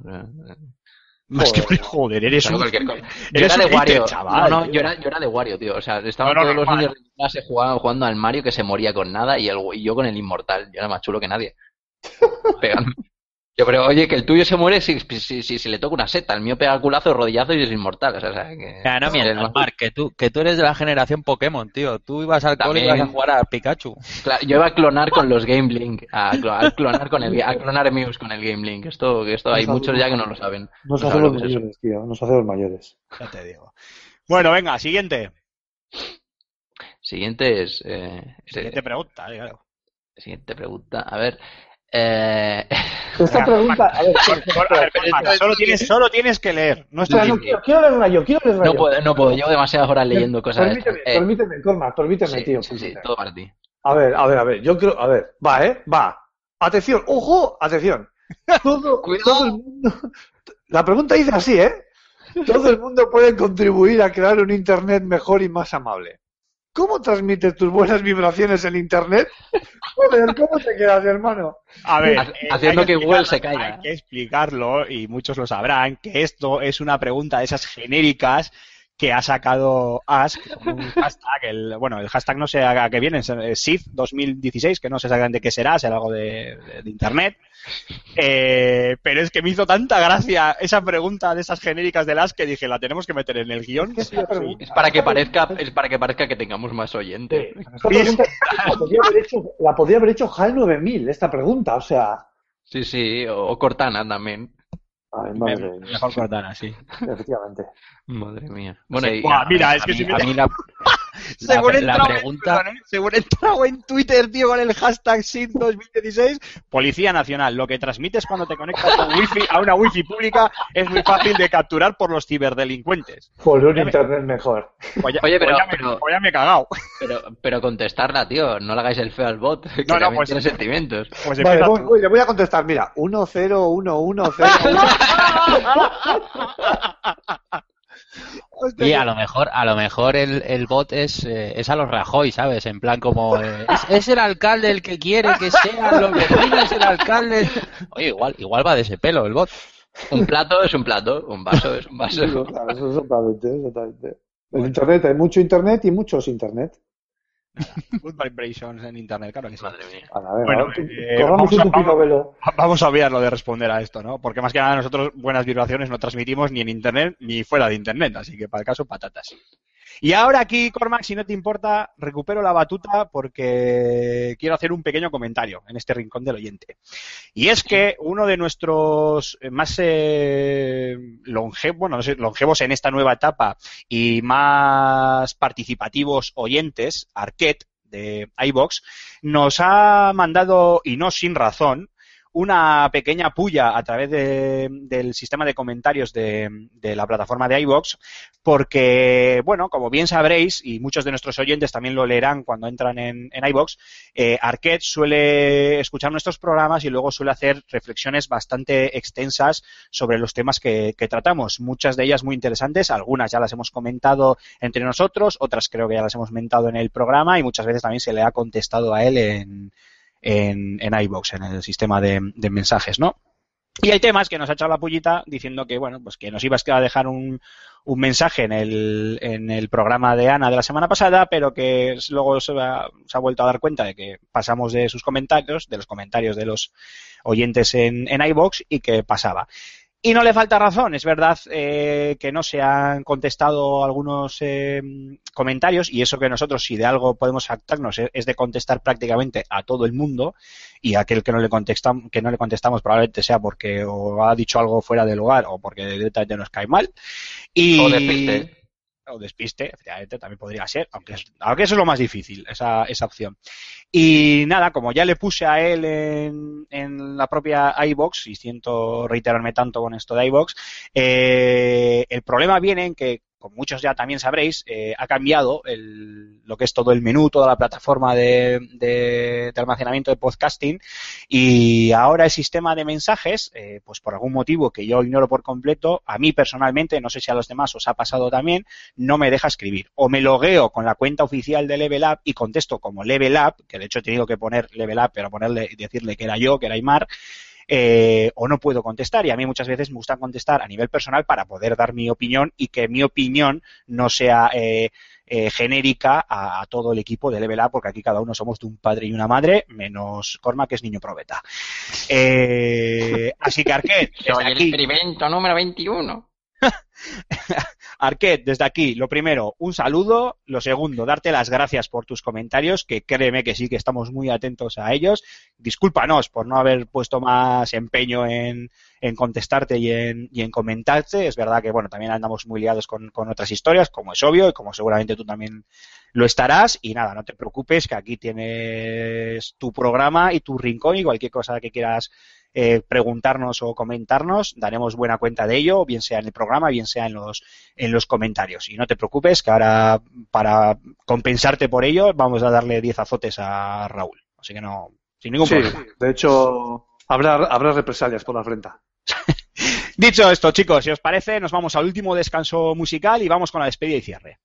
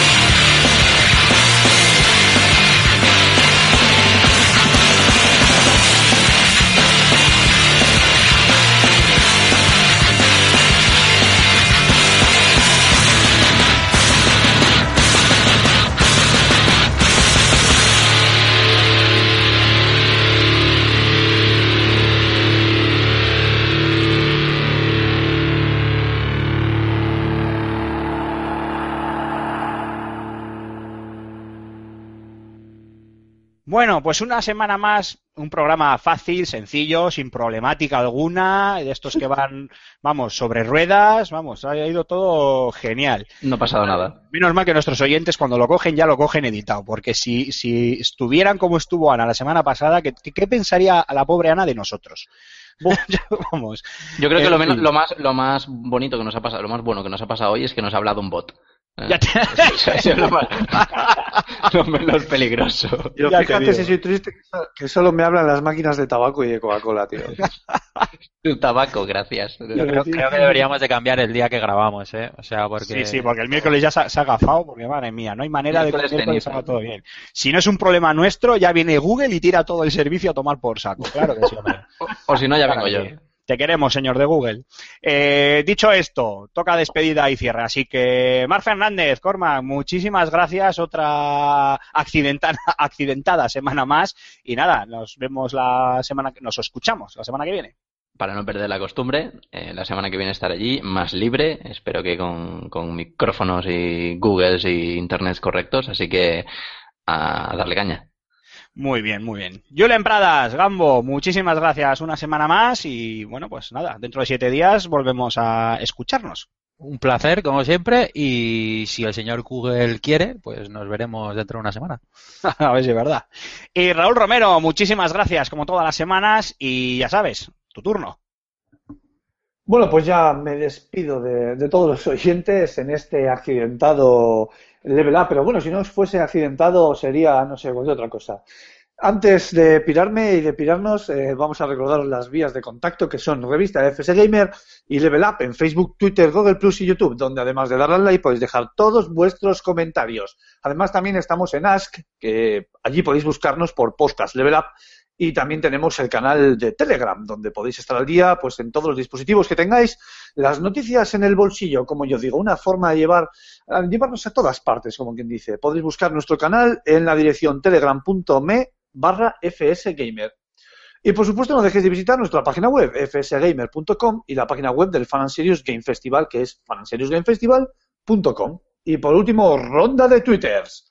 Arroba Raúl Ronjim, arroba Alfonso Gómez AG, arroba Cormac barra baja 20, arroba Gambo 23 y arroba Aymar barra baja Ziquilin. Adiós. Y arroba through Rulius, también. Ah, sí, también. Bueno, y Que eso arroba- nunca lo dices. Nunca lo digo, es verdad. Bueno, falta el último que es arroba True Rulius. Qué grande. Bueno, y por mi parte, muchísimas gracias una semana más. Os pedimos disculpas por los problemas que ha habido con la conexión. Gracias a Dios, vosotros ya lo escucháis editado, con lo cual debería de pasar bastante desapercibido. Pero no sabéis cómo, bueno, la, la gota gorda que tenemos que sudar cada, cada semana parece que nos han echado un mal de ojo o nos ha agafado un autobús de tuertos. No sé, no sé cuál de las dos opciones. Y nada más, por mi parte, deciros lo mismo. Muchísimas gracias, quedad con Dios. Nos escuchamos en siete días. Adiós a todos.